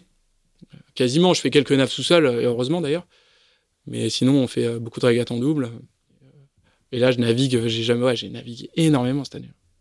Jusqu'à, jusqu'à la Jacques Vabre. Euh, on fait quelques belles boulettes euh, avant. Donc, que tu fais avec Mich, hein Ouais, ouais, je fais la, Jacques Vabre avec Mich. Euh, conditions très difficiles au départ, mais là, enfin, moi, je, moi, c'est, là, il n'y a pas de problème. Hein, je, c'est vrai que je, je, suis pas quelqu'un qui est, j'ai pas beaucoup d'appréhension avant de partir en mer, etc. Mais là, en plus, partir avec Mich Dej, bon, c'était, et donc ça se passe, ça c'est bien euh, sur le début de course. Et puis on se prend un, on se prend un truc, on éclate la, tout le carénage de quilles euh, un peu après les Açores. Et là le bateau, euh, mais imbarrable. Euh, dès qu'il passait 10 nœuds, c'est, tu, tu, pouvais même de pilote, c'était même pas la peine. Et puis donc en fait on, on décide de, de, d'aller directement vers la Guadeloupe à vitesse réduite pour pouvoir prendre le départ de la de la B2B qualificative. back to Britannique et qualificatif pour le Vendée Globe. Qui est l'année suivante? Qui est l'année suivante. Euh, on fait le chantier là-bas, en Guadeloupe, et on prend le départ de la course. Euh, on est 8 euh, ou 9, je crois. Morgan qui a loué un bateau. Seb Joss, du coup, qui avait, qui avait cassé le bateau, là, Gitana. Alors, c'est la première transat des, des, des la première génération de foiler en fait. Hein. Ouais, c'est l'année euh, donc il y a Safran qui avait été mis en premier en début de l'année, et puis après Bank Pop, puis euh, puis Gitana et, Saint-Michel. Il n'y a que Bank Pop qui finit. Qui finit à Jacques Vabre, exactement. Les autres ont des petits problèmes de structure, euh, enfin des problèmes de structure sur l'avant, les, fonds de coque. Donc Gitana a le temps de réparer et prendre le départ de la B2B. et là, c'est un retour donc Saint-Barth, Port-la-Forêt, je crois. Je sais pas où ça arrive parce qu'en fait, je j'ai jamais, euh, comme je suis pas arrivé, euh, je, je, me rappelle pas de la ville d'arrivée. Saint-Marthe pour la te J'oublie. C'est comme la Transat Jacques Vabre. C'est, celle-là, c'est Itajaï, mais moi, je dis, j'ai jamais fait, moi, Itajaï. Et du coup, euh, donc un départ euh, au près classique, on remonte dans les Alizés, et puis, puis une fin bah, au mois de décembre, donc en Atlantique Nord, et assez réputé. Et bah, ça se passe bien. Je suis deuxième derrière derrière Seb Joss après une semaine de course. Et en arrivant avant les Açores, en fait, il y a une énorme dépression euh, bah, qu'on n'arrive pas vraiment à éviter. En fait, il aurait fallu l'éviter 5-6 jours avant, mais euh, c'était très très compliqué. Fallait puis peut-être un peu de manque d'expérience aussi. Et, euh, et là, 59 fichiers quoi. Donc, donc costaud, costaud. le bateau va pas trop mal. J'ai quelques petits soucis, mais, mais en gros, ça se passe assez bien. Et en fait, dans le, dans, dans le vent, je me rends compte que mon été de, de J2, en fait, tient plus, quoi. Mais il y avait euh, des, un noyau de houle énorme, je crois il y avait 8 mètres, euh, même plus. Et le J2, je crois que c'est celui qui est structurel en plus. Hein. c'est celui qui est structurel. qui tient le J'ai quand même le cap de J3 qui est là, mais surtout le problème, c'est que ça risque de commencer à se balader et tout. Donc. Euh, et en fait, pour remettre un peu dans le contexte, le jour où ça m'arrive, donc je suis juste à côté des Açores, hein, je vois, le, je vois San Miguel, et, et, la digue du port est pétée par les vagues. Ouais. c'est vraiment un jour. ouais, les hélicos décollent pas, trop de vent. Et donc je vais à l'avant, euh, donc je m'attache. J'y vais plusieurs fois, j'y arrive pas. Et la dernière fois que j'y vais, euh, j'essaie, j'étais trois riz, rien d'autre. Et euh, mais le bateau il partait à 30 nœuds dans les surf quand même. Et en fait, j'aurais jamais dû y aller quoi. C'est ça, c'est l'expérience qui qui qui, bah, qui m'a appris ça. Et donc j'y vais, le bateau finalement fait un planté. Et moi, je suis accroché à ma longe et je, avec la vitesse, je recule sur mes pas, pas longs, hein, sur la longueur de la longe et je m'éclate dans la galette de J3, donc de l'enrouleur euh, qui est juste, derrière. Bon, euh, ça fait très très mal, mais comme euh, bon, ça, ça, ça, peut arriver. Souffle coupé, etc. Je reviens à l'arrière en rampant parce que j'arrive pas à marcher. Et je me dis ça va passer, etc. Et là j'appelle l'équipe technique parce que je veux parler du problème et je dis que j'arrive pas à le régler, etc. Et au milieu du coup de fil, je dis à l'équipe technique, je j'arrête, je coupe, j'appelle le médecin. Et là, j'appelle. Euh, C'était la douleur qui arrive. Ah ouais, j'arrivais plus à respirer. L'adrénaline qui est partie. J'arrivais plus à respirer, en fait. Bah, euh, et donc, je, me dis, bon, bah, j'ai des côtes cassées, etc. Et je pensais que la douleur en bas, c'était le, le choc. Et donc, je commence à dire, etc. Et, finalement, euh, bah, vous diagnostiquez, etc. elle me dit, bah, faut, là, faut pas bouger. Hein. Bah, elle dit, ouais, mais faut pas bouger, mais en même temps, là, il faut que j'empanne le bateau parce que sinon, je rentre dans une île. donc, donc euh, voilà, j'avais, j'ai, dû manœuvrer un peu. Et puis je me mets sous le vent de Sao Miguel, j'essaie d'affaler la grande voile. Et à ce moment-là, je n'imaginais pas que j'avais, euh, j'avais tout, le bassin pété, euh, des fractures partout. Donc, elle me dit quand même, pour tout ça, morphine. Donc je, prends, je commence à prendre un peu de morphine. Et puis là, déclencher les courses, c'était Jacques Carès qui était le, directeur de course. Mais bon, hélico décolle pas. Quoi. Donc du coup. Parce que tu comprends tout de suite qu'il faut, qu'il, faut que tu sois évacué? Ouais, c'est le médecin qui me dit là, faut évacuer. Elle me dit là, euh, tu, tu pourras jamais euh, ramener le bateau en Bretagne, quoi. Il restait 1000 milles. C'était, c'était, elle avait le diagnostic, elle, euh, elle me connaissait, hein, c'était, c'était Laure. Il y avait Yves Lambert. C'est Laure Jacolo qui est le médecin du pôle. Et du coup, elle me dit là, non, il faut évacuer, quoi. Et donc du coup, bah ils me disent ouais, il faut attendre 24 heures parce que là on peut pas décoller, ben, on sort pas les bateaux, il y a trop de mer. et donc du coup, bah je dis bon bah c'est parti pour 24 heures. Bon, après, en y repensant, euh, Yann Eliès, euh, c'était, c'était, c'était plus longtemps. Quand il m'a vu la première fois, il m'a dit Ouais, mais t'as pas attendu longtemps, toi. mais Yann, euh, il avait un accident entre guillemets similaire. Bah, lui, c'est. Ouais. Il, est, il, est, mais il était à l'autre bout du monde et il est resté quasiment. en tout cas, il a été projeté par une vague sur. sur son tangon, sur son et il s'est cassé le fémur. C'était quand même. moi, j'ai eu finalement un peu plus de chance. Et donc finalement le lendemain, donc je passe la nuit. Le lendemain, le, le, le, le bateau de sauvetage arrive. Bon, c'est compliqué parce que euh, il faut sortir du bateau. Et là, le lendemain, euh, ça a refroidi, donc c'est extrêmement compliqué de sortir du bateau. Heureusement, en fait, la civière, elle passe pas à la porte de l'IMOCA. Donc au début, ils essaient de mettre la civière et ça passe pas à la porte. Et je dis heureusement parce qu'en fait, je sors à pied du bateau, en rampant sur un pied. Je monte dans le Zodiac. Et là, en fait, quand on va sur le bateau militaire, euh, il y, a un système de tractage. Et en tractant le Zodiac, il y a une, petite erreur de manipulation et le Zodiac se retourne. Et on passe tous à l'eau. Et du coup, là, je me dis, heureusement qu'il ne m'avait pas sanglé sur une civière parce que ah j'aurais pas trop aimé, quoi, en fait. Et donc, on se retrouve tous à l'eau. Finalement, le meilleur moment de, des 24 heures euh, passées, parce que dans l'eau, euh, quand on a des fractures, bah, c'est pas mal, en fait, parce que. Euh, été soutenu. ouais, j'étais dans ma TPS. Sans appui. Je vais, enfin, voilà. J'avais réussi à mettre ma TPS, oh justement, avant, dans la nuit. Enfin, assez vite, j'ai réussi à mettre ma TPS. Et là, euh, on attend un peu, euh, les hélicos pouvaient décoller. en fait, on se fait élitroyer finalement, euh, parce, que, parce que le bateau arrive. Enfin, c'était plus simple. Quand, donc, on se fait élitroyer, on n'était pas très loin des Açores. On se fait élitroyer, ramener à l'hôpital. De, de... Quand tu dis on, c'est-à-dire que les sauveteurs qui sont avec les toi sauveteurs sont avec moi, ouais. ouais. D'accord. Et là, là, je passe. Et donc là, tu as, abandonné le bateau en le, mettant. Ouais, là, et là, c'est un peu le problème, c'est manque d'expérience aussi. Mais euh, en même temps, rien que de sortir du bateau, pour moi, c'était. Euh, j'ai donné toute mon énergie à faire ça et, finalement, on, aurait dû le mettre sur l'autre panne. Mais je, je, vois même pas comment en fait la barre de liaison était pétée. Euh. C'est-à-dire que là, du coup, le bateau il est tribord à mur et en fait, il monte il monte vers le nord, quoi. Après, le problème, c'est de l'avoir. Dans l'autre sens, il allait vers l'archipel des Açores, donc c'était aussi compliqué de le mettre comme ça. Il aurait fallu préparer un peu le bateau, euh, rabenter la voile, etc. Moi, j'étais incapable de le faire. Et, et, les gars qui sont venus, ils avaient déjà défoncé euh, la coque en, mettant le bateau et tout. Je me disais, bon. Euh. Puis en fait, on s'imagine pas. Moi, l'équipe technique était là. Je me dis, bon, voilà, ils sont là demain, ils récupèrent le bateau. Quoi. Et là, on s'imagine pas. Quoi, derrière.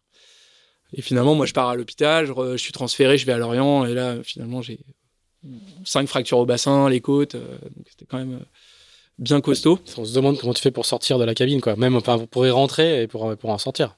Ouais, bon, en fait, dans ces moments-là, on, on se pose pas vraiment de questions, quoi. Ouais, c'est, c'est la douleur, elle est, oui, mais on sait qu'il faut faire, de toute façon, et plus ça va aller vite, et moins, moins on va souffrir, donc de toute façon, il n'y a pas vraiment le choix. Et, c'est vrai qu'après, le stress, le stress pour le bateau, euh, très compliqué quand même. C'est une période. Euh... Ah, parce qu'il va, il va continuer à naviguer longtemps, bah, Ouais, il va continuer euh, quasiment 20, euh, 21 jours. Et finalement, il sera. Vous le perdez, hein, en fait. Hein, on le perd pas. Il y a toujours, euh, il y a une petite balise quand même qui aimait, mais qui aimait pas, pas souvent. Et bah oui, parce qu'il se remplit d'eau, parce que parce qu'il y a plus de batterie, parce que forcément quoi. Et on, récupère, enfin l'équipe le récupère à une cinquantaine de milles de l'Irlande et euh, c'est Adrien Hardy euh, qui. Alors qui inaugure son nouveau métier. Enfin non, pas tout à fait. Ah non, il avait déjà, fait, déjà du, fait, du, mini le avant. le bateau de, de Yann voilà. Ouais, ouais.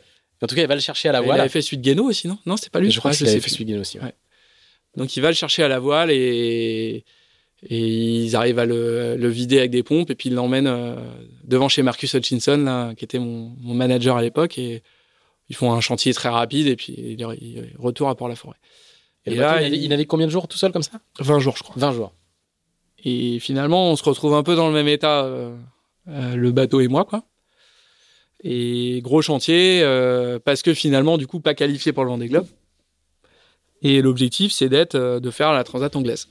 Et euh, quand je reviens... Et là, donc, on est en janvier 2016. on a quatre mois. Voilà. Et c'est la Enfin, moi, j'avais quatre mois. De, en, gros, j'ai eu quatre mois entre l'accident et le départ. Et le bateau, lui, il a eu que trois mois de trois mois, quoi. Donc, du coup, moi, je fais Kerpap et puis gros chantier sur le bateau où en fait, faut tout changer, quoi tout l'intérieur, euh, les câbles. Euh, il y a des panneaux de pont. Euh, il n'y a pas de.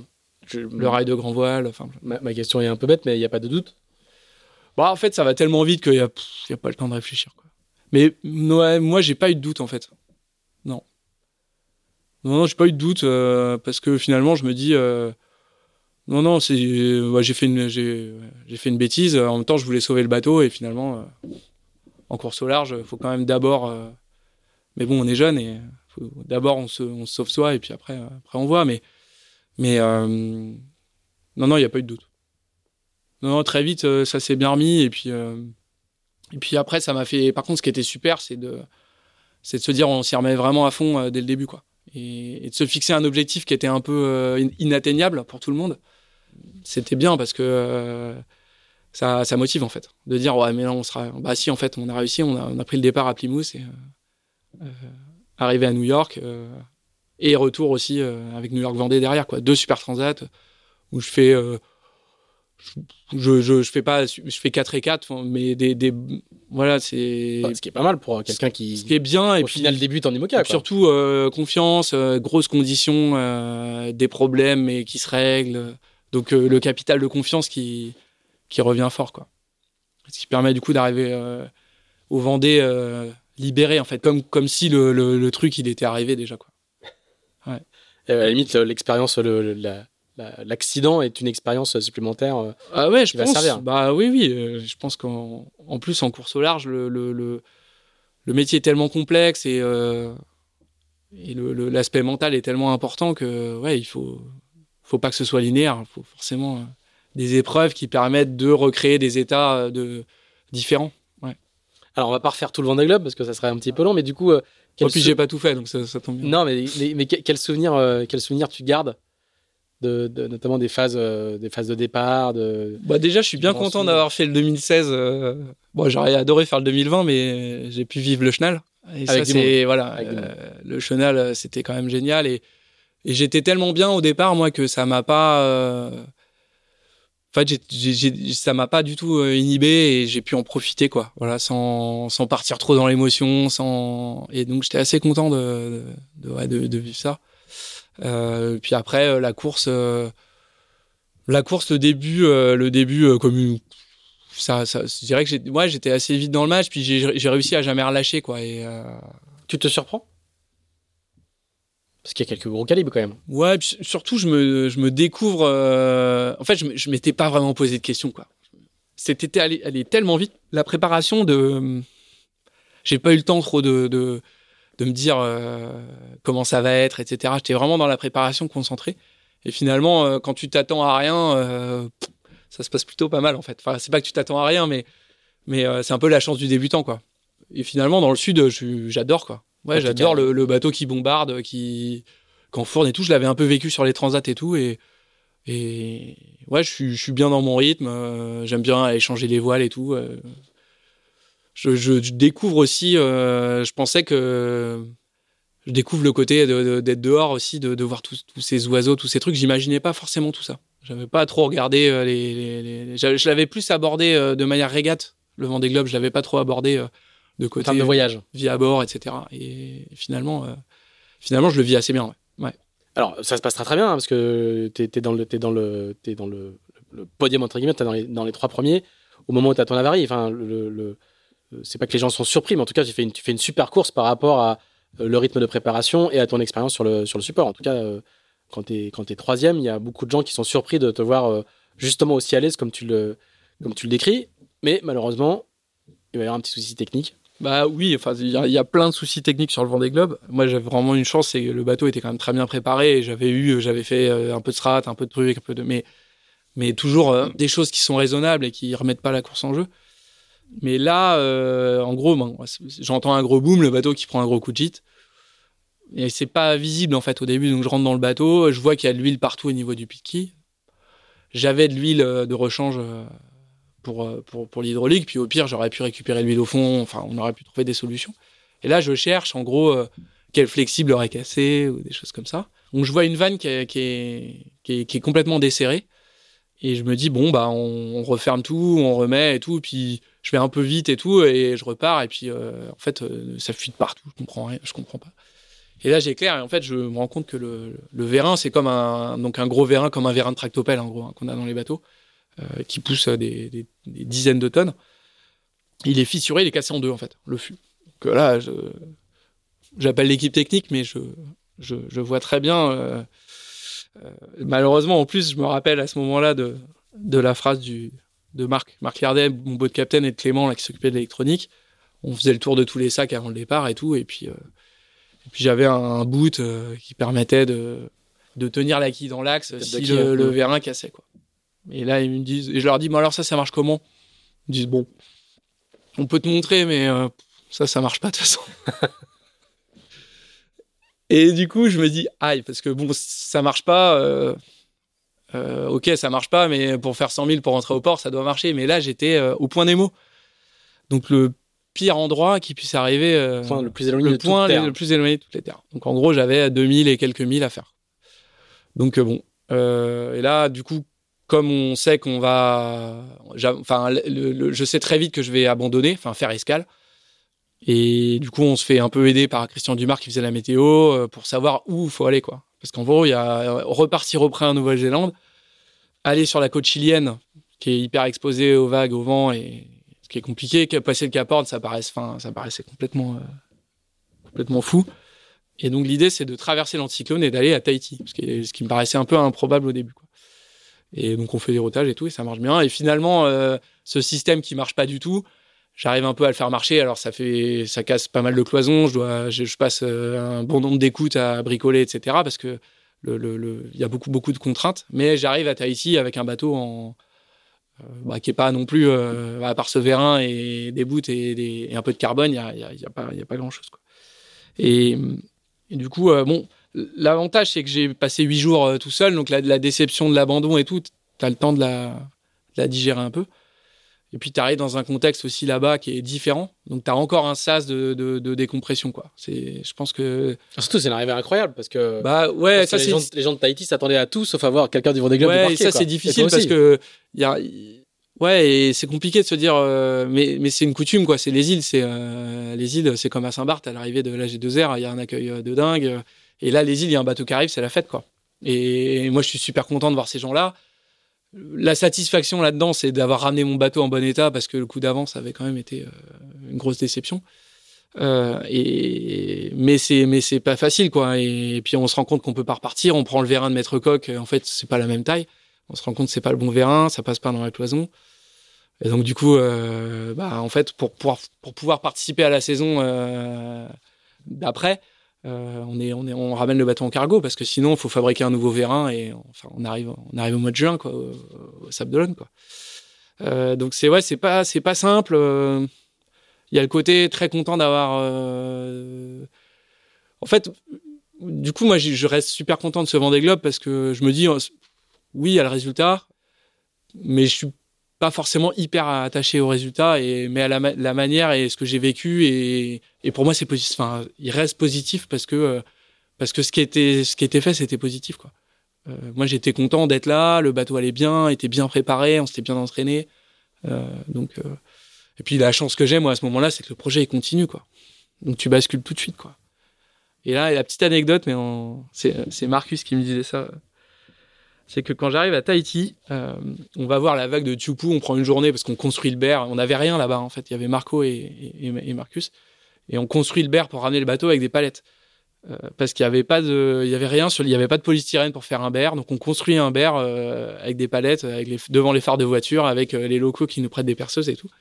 Et, et le lendemain, on se prend une journée, quand on a fini le berre, on se prend une journée de, de- une, d'une après-midi de repos, et on va à Tupu, voir la, la fameuse vague Fameuse des JO, vague. là. Et on croise Yannick Bestaven en vacances. Ça, c'est quand même énorme. Et du coup, euh, voilà, on parle du truc, et puis il doit nous dire le Vendée Globe, super, et tout. Et puis, euh, ouais, quatre ans après, pile poil, il gagne le Vendée Globe. Voilà. quoi. C'était c'était rigolo. Donc euh, il faudrait, il aurait fallu aller euh, à Tahiti pour voir s'il y avait le futur vainqueur au mois de pendant l'hiver. Ouais, par contre, du coup, la saison 2017 qui suit, elle s'enchaîne bien aussi, quoi. Là, ça se passe pas mal. Bah ouais, c'est- une super saison. Euh, J'en parlais justement avec Charlie et je disais que a, lui, il a le même timing. C'est-à-dire que les deux années euh, après Vendée Globe, quand on s'est préparé pendant deux ans, c'est assez génial parce que l'équipe, elle est rodée. Euh, le, sponsor, tout est rodé, le bateau est fiabilisé et du coup, il n'y a plus que de la performance, du plaisir sur l'eau, des régates, etc. Et c'est souvent là où, où ça match, quoi, où ça perf, quoi. Euh, C'est-à-dire que les, les cycles Vendée Globe, on a le choix entre euh, avoir le bateau euh, genre à la, à la fin de la route du Rhum précédent Vendée Globe et d'aller jusqu'au à la fin de la route du Rhum suivante sur 4 ans ouais. ou plus classiquement souvent euh, les gens il y a Bah non, beaucoup- justement, le classique, c'est ça. C'est souvent route du Rhum à route du Rhum. Bah là il y a beaucoup de contrats qui s'arrêtent qui s'arrêtent après la Jacques Vabre aussi souvent on met une petite année après le Vendée Ouais. voire aussi beaucoup de contrats qui s'arrêtent après le Ouais. Mais l'optimum c'est celui que tu décris Ouais, bah c'est le contrat Apivia. Je crois qu'il y, en a plusieurs qui étaient comme ça, euh, qui vont de, de- après Route du Rhum à, à Route du Rhum. Et c'est vrai que c'est c'est assez positif parce que ça permet d'avoir le vent des globes au milieu et bah, pour l'entreprise. Et de pas perdre le bénéfice entre guillemets de tout ce que tu as appris. Bah oui, parce que les la capitalisation, elle se fait beaucoup après. C'est-à-dire que quand on, quand on part dans l'entreprise après euh, raconter l'histoire euh, pendant les deux années qui suivent, il y a ça, ça, l'effet Vendée Globe, il est long, quoi. Et, c'était super. Et du coup, on se retrouve euh, là. Je choisis Guéno comme euh, Guéno Les comme comme co-skipper pour la Transat, donc qui arrive assez tôt et on et on, on essaye des, des, des foils originaux en fait sur le début d'année là. et du coup, c'est moi je trouve c'est c'est une partie super intéressante parce que finalement, sur ce bateau-là, on n'avait pas fait de développement. Et, même si on n'a pas gardé ces foils, euh, la partie euh, justement de, d'essai, etc., de, comprendre comment fonctionne un foil et tout, moi j'ai trouvé ça vraiment intéressant. Et on décide aussi de passer en ballast nouvelle jauge, donc on fait, euh, on fait quand même quelques chantiers cette année-là. Et avec Guéno, on retrouve un duo qui fonctionne et on, et on marche bien sur toutes les courses de préparation parce qu'on on gagne le Fastnet, on gagne l'Azimut. Et du coup, on arrive sur la Jacques Vabre c'est compliqué parce que il euh, y a les bateaux à foil et que euh, ils vont plus vite, mais on. Ah puis là, ils sont eux aussi forts de leur Vendée Globe. Bah oui, oui, ils sont fiabilisés. Hein. Ouais. Mais vous faites quand même deuxième. On fait quand même deuxième euh, derrière Yann et Jean-Pierre qui naviguent super bien et c'est vrai qu'on a, on n'a pas réussi à. Enfin, ils n'ont pas fait d'erreur donc c'était compliqué d'être devant. Mais on fait devant. on fait devant Morgan et Eric sur sur enfin c'était plus Safran mais c'est le bateau Safran et puis Thomas Ruillan Boris sur Malédia donc ouais c'était on était vraiment bien dans le match. L'année 2018, elle, elle va être, elle va être euh, assez incroyable. Il y a donc du coup une route du Rhum au final. Donc raconte-nous un petit peu cette route du Rhum euh, vraiment euh, complètement, complètement folle sur la, sur la fin quoi. Bah l'année 2018, ouais, elle enfin je, suis obligé de, la, passer un peu dessus parce que en fait après la Jacques Vabre, malheureusement, on espérait continuer le projet. Quand, quand, je parle de folie, je parle de tout ça. Hein. Je parle pas que je parle pas que de, que de l'arrivée de la route du Rhum. on avait un projet éventuel de faire un bateau neuf, etc. avec SMA et et puis, euh, et puis finalement, euh, tout s'écroule et le projet, en fait, euh, il s'arrête à la fin du contrat comme, comme prévu au début, quoi, après la et, et pourquoi tout s'écroule? Bah, en fait, c'est pas que c'est pas que ça s'écroule, c'est que le contrat déjà il était signé, il était pas, c'est pas un, c'est juste qu'il s'est arrêté. Mmh. Et puis il y a un changement de, de, dans la direction du groupe, comme souvent, hein, donc changement de, de, politique. et voilà, c'est c'est comme ça, hein, c'est des décisions. De toute façon, on, on peut rien y faire. Donc du coup, l'année 2018, euh, elle commence euh, de manière un peu compliquée parce que je cherche des partenaires d'un côté et on commence, on va en Méditerranée, on fait les Monaco Glab Series avec Guéno. Là, on gagne encore en double, donc c'est, euh, ça commence super bien. Je gagne la Bermude 1000 aussi juste avant. donc l'année, elle commence bien. Et puis malheureusement, je me, je me luxe l'épaule au retour sur un entraînement au mois de juin et je me fais opérer mi-juillet de l'épaule. Donc du coup, un peu pareil que qu'avant la, saison 2015. Finalement, je me retrouve à partir sur le Rhum. Euh, j'ai navigué euh, trois trois fois avant, je crois.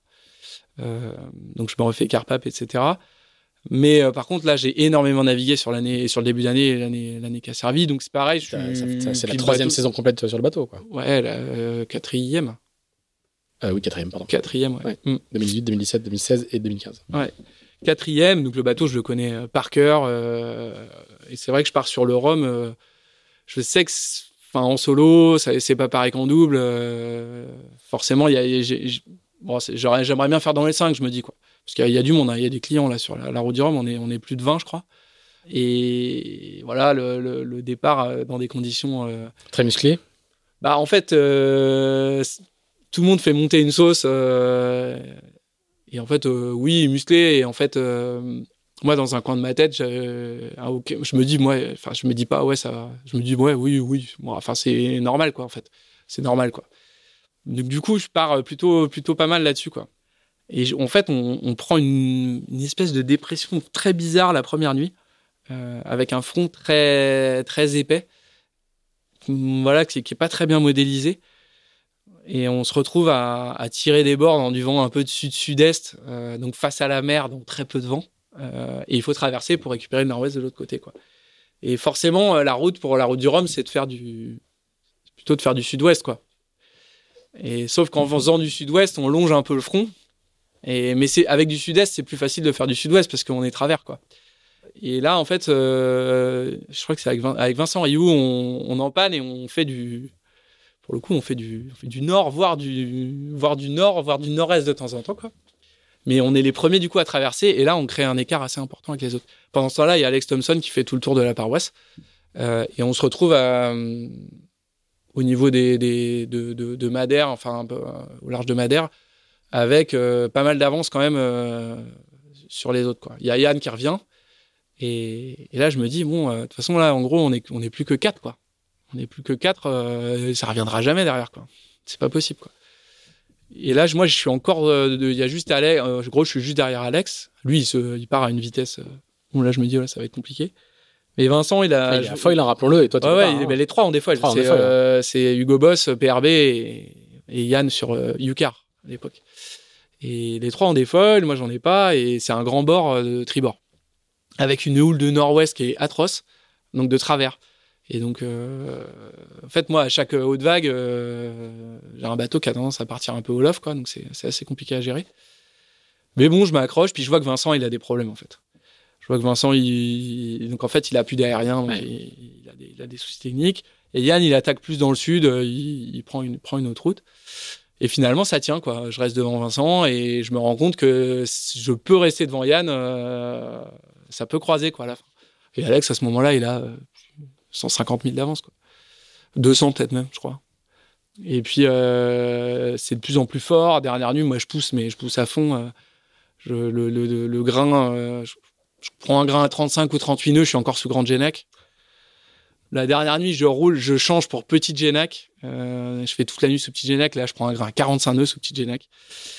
Et je me dis, bon, là, au moins, je pourrais pas avoir de regrets. C'est, c'est, voilà, j'ai tout donné, quoi. Et donc j'arrive euh, et la dernière nuit, je vois euh, en fait en même temps que tout le monde, on a les pause reports. Ça c'était horrible parce qu'ils nous avaient fait ce cadeau-là euh, au Vendée Globe. On a des pause reports tous les 4 heures. Et là, à la Route du Rhum, ils avaient la bonne idée de faire toutes les heures, tout le temps. Donc ça veut dire toute la nuit, comme moi j'étais en contact, tous les heures, fallait aller chercher. donc c'est vrai que dans la nuit. bah, c'est hyper fatigant parce que c'est pas le côté on se réveille toutes les heures, on se réveille forcément plus souvent que ça mais d'aller devant un écran, euh, prendre, prendre la couleur. Enfin, moi, c'est vrai que ça m'avait beaucoup fatigué, mais en même temps, je trouvais ça important pour, euh, pour contrôler, voir un peu comment, comment c'était la flotte. Et je vois que Alex est dans la terre. C'est toi qui le vois sur ton écran. T'es pas prévenu Ouais, ouais. par le, t'es pas prévenu non, par un coup de fil. euh. Non, non. Non. Bah, après, du coup, quand je vois ça, je, je fais comme tout le monde. Hein. Je, je sors mon téléphone, j'allume Twitter. Parce que c'est malheureusement le, le, le problème de la navigation moderne, c'est qu'aujourd'hui, sur les bateaux, euh, bah, on a exactement accès à la même chose Ouais. que, que, que les autres. Donc j'allume Twitter et là j'apprends que j'apprends ce qui s'est passé. Et là tout de suite, il se passe même pas une seconde, je sais. Je sais que c'est un ou deux. Je sais que ça se joue entre moi et Yann. Je sais déjà que Alex il sera derrière. Ouais. C'est parce que c'est, ben, je, je connais les règles et on, on le sait quoi. Et du coup là, euh, ouais là, c'est, là c'est l'adrénaline qui était euh, déjà, euh, on était cuit et là je monte et ça redescend a- plus a jamais jusqu'à l'arrivée. fatigue, plus rien. Là, c'était euh, dingue. Enfin, le tour de la Guadeloupe, c'est sûr que c'est hyper stressant parce que euh, je vois, je vois Yann, euh, je, le vois, je le vois à 3000 derrière. Alors 3000 à 0 nœud, ça fait, ça fait une heure et demie, mais, mais ouais, c'est stressant quand même. Il y a des casiers, des machins. Enfin, on connaît toutes les histoires, quoi. Plus euh, Ale- euh, le- Alex, il s'est pris la falaise. Enfin, on stresse, quoi, parce qu'on se dit s'il a fait ça, c'est qu'en gros, nous, on est pareil, donc on peut faire exactement la même. euh, on peut faire autre chose, quoi. On peut faire. euh, faut pas tomber à l'eau, faut pas. Là, faut, faut être concentré, quoi. Et donc victoire. Et, du coup, elle a quel goût cette victoire? Bah, c'est super. Moi, les souvenirs que j'ai, c'est, euh, c'est l'équipe, quoi. Moi, c'est vraiment le, le, le, ce que je retiens, euh, c'est, euh, c'est l'équipe parce qu'à travers leur regard, il y a tout, quoi. Il y a, y a le travail qui a été fait depuis quatre ans. Il y a le, les sponsors, l'équipe, quoi. De, de- quand ils montent à bord après la ligne, ça, c'est, le moment, le moment que je garderai, quoi. Parce que c'est pas le moment forcément où je coupe la ligne, moi, c'est ce moment-là que, qui est encore plus fort, quoi. Tu vois, ton boat captain, Marco, machin, les mecs qui montent, tu, pendant quatre ans, on a eu, il y a eu des beaux, il y a eu des bars, il y a eu des trucs, puis, puis on finit le projet, quoi. C'est la dernière nave, euh, en fait, c'est la dernière course du truc, tu, tu finis le projet comme ça, c'est, c'est super, quoi. C'est une, c'est une- une belle conclusion. Bah oui, oui, bien sûr. Ouais, ouais, c'est une super conclusion.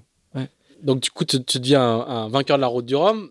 Le paradoxe, c'est que du coup, t'as- tu n'as tu n'as plus de, de sponsor et il y a un Vendée Globe qui arrive euh, deux ans après. Deux ans après, ouais. Donc coup, tu, comment, comment tu t'organises? Tu te mets en mode, je, je vais chercher des sponsors et, euh, et j'embarque dans le projet initiative. Comment co- comment tu arrives à te focaliser sur plusieurs objectifs à la fois euh, Un petit peu, euh, on reboucle le début de la je m'étais conversation. déjà mis dans ce mode-là euh, dès le début de l'année, en fait. Parce que je savais qu'après la route du Rhum, c'était très court, puisqu'à ce moment-là, euh, le projet des SMA, c'était de continuer sur un bateau neuf. et dans le regard de tous les gens, c'était légitime et limite, limite les gens n'imaginaient pas que je parte pas sur un bateau neuf. Et d'ailleurs, en fait, à chaque fois que je, à un moment donné, je voulais continuer sur ce bateau-là et tout le monde m'avait dit, mais non, toi, faut que tu partes sur un bateau neuf, etc. Donc, ça commençait à être court. Hein.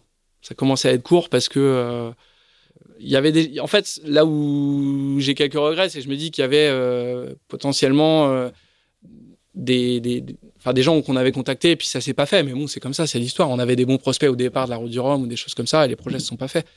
Mais après la route du Rhum, j'y crois encore pendant ouais quelques mois. Et des portes s'ouvrent quand on, quand on gagne la, gagne la route du Rhum Les rendez-vous qui étaient en balance Ouais, il y, y a, un effet, euh, mais finalement, euh, j'ai l'impression que le timing était mauvais, quoi. C'est que les, les, projets Vendée Globe, c'était trop tard. Trop tard. C'était trop tard, en fait.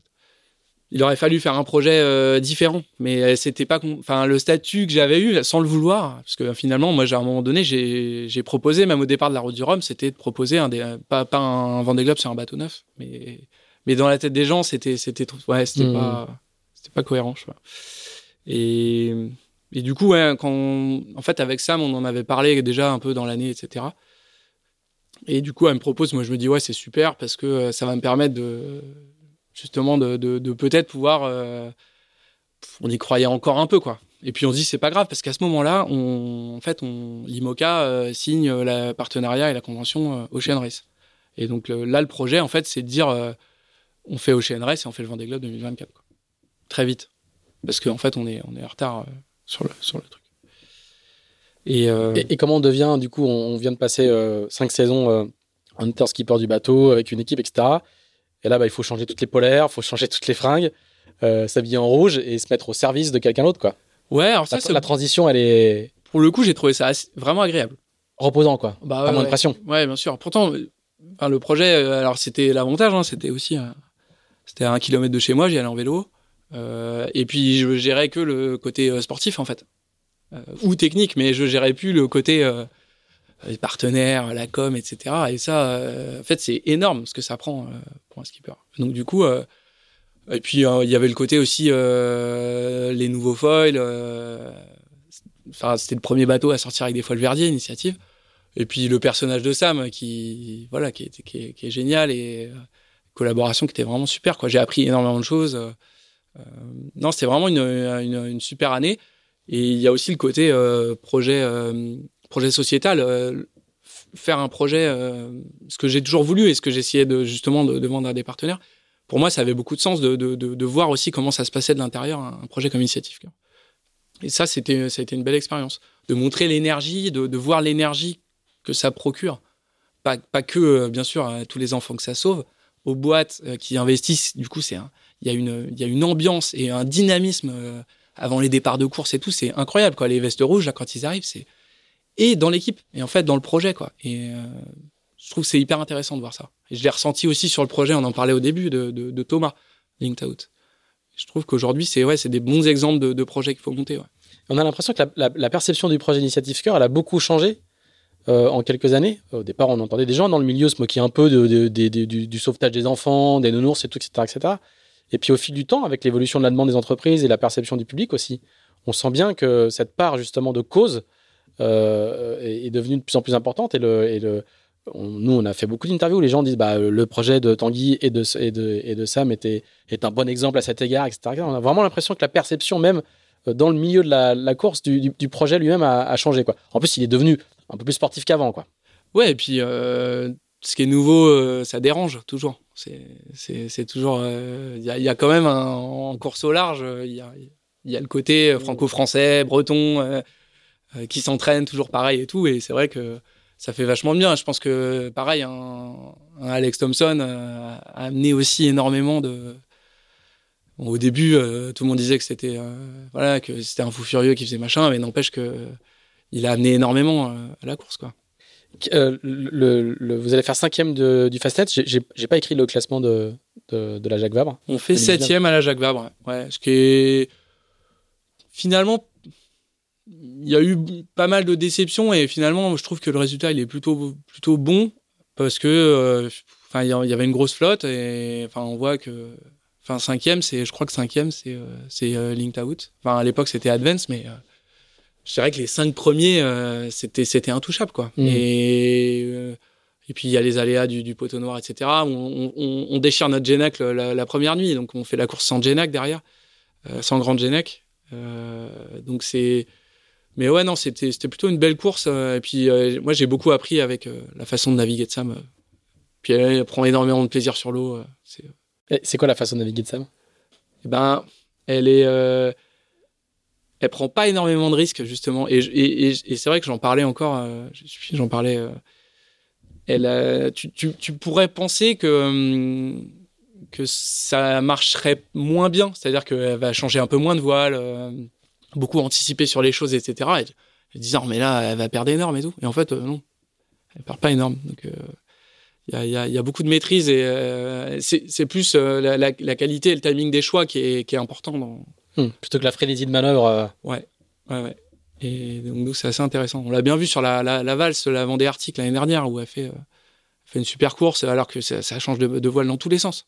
Ça n'arrêtait pas de changer de voile dans tous les sens. Et, et elle était bord à bord avec Kevin, qui est un peu le, le- le style de navigation opposé, et Kevin Escoffier. Et finalement, euh, elle arrive juste devant lui, je crois. Vrai qu'il fait quatrième, elle fait troisième. Euh, elle fait quatrième, il fait cinquième. Donc c'était euh, c'était assez drôle.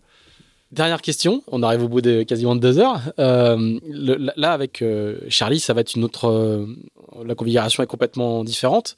Alors, tu rentres dans, un, dans une équipe qui a fait deuxième du Vendée Globe, premier en temps réel, deuxième, deuxième en temps compensé, entre guillemets, qui est détentrice euh, du titre euh, sur la Jacques Vabre.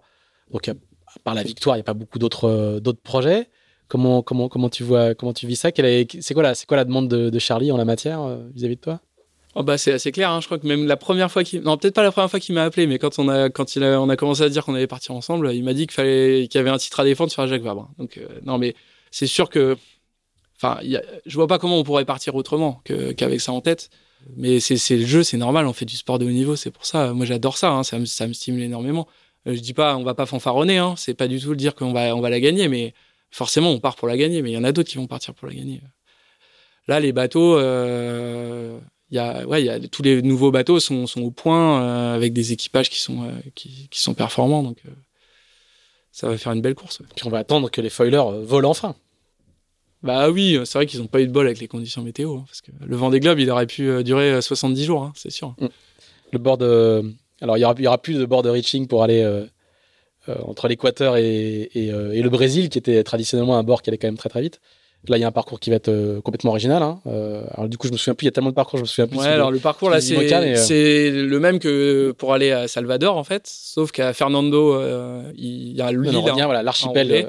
Donc il y a quand même entre le poteau noir et Fernando, il y a, il y a Un peu de reaching. il y a un peu de reaching. Et puis après, c'est un grand bord. Alors là, ça dépend un peu de l'angle du vent, mais c'est Bon, un bord dans de- l'autre sens, quoi. C'est un bord de portant, on va dire, sur plus ou moins un bord jusqu'à la Martinique. Donc la course va être beaucoup plus longue. La course va faire, en, en gros, trois jours de plus. Ouais. Ah oui. On est plutôt sur 16 jours euh, de course, voire euh, 17 que- qu'avant, ou plutôt 12-13. Très bien. Eh ben, Deux écoute- poteaux noirs aussi. Et deux poteaux noirs, exactement. Eh ben, écoute, euh, on, on te souhaite euh, de prendre du plaisir, euh, euh, en tête, euh, en tête ou pas en tête. En tout cas, on va suivre ça avec attention. La course sera sera passionnante. Dans un podcast qu'on a enregistré hier avec euh, Francis Le Goff, il, il racontait que la, la course allait sans doute battre son record de, de participants, le signe de, de, de l'ambiance assez incroyable qu'il y a dans cette période euh, post-Vendée Globe. Paul, merci beaucoup d'avoir balayé avec nous euh, toutes, euh, toutes ces années. Euh, toujours intéressant de voir à quel point les, parcours ne sont pas, ne pas rectilignes avec des accélérations, des ralentissements, des aléas et avec au final quand même toujours des, des super histoires. Merci beaucoup. Si vous nous avez suivis jusqu'à là, merci à vous aussi. N'hésitez pas à, nous faire vos retours comme d'habitude, à nous dire si c'était bien, si c'était pas bien aussi. On prend, on, écoute tout. Je, j'ai- je suis essayé de me freiner dans mes interventions par rapport aux fois d'avant.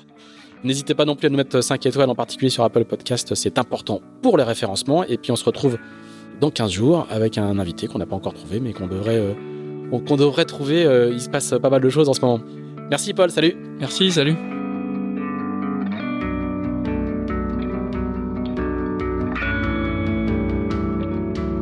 Merci d'avoir écouté ce nouvel épisode d'Into the Wind produit par Tip Shaft. Si vous l'avez apprécié, n'hésitez pas à le partager, n'hésitez pas non plus à nous dire ce que vous en pensez, en bien ou en mal. Euh, Merci également à nos amis spécialistes de l'accastillage de Carver, partenaire de cet épisode. On se retrouve dans 15 jours pour un nouvel Into the Wind. À bientôt!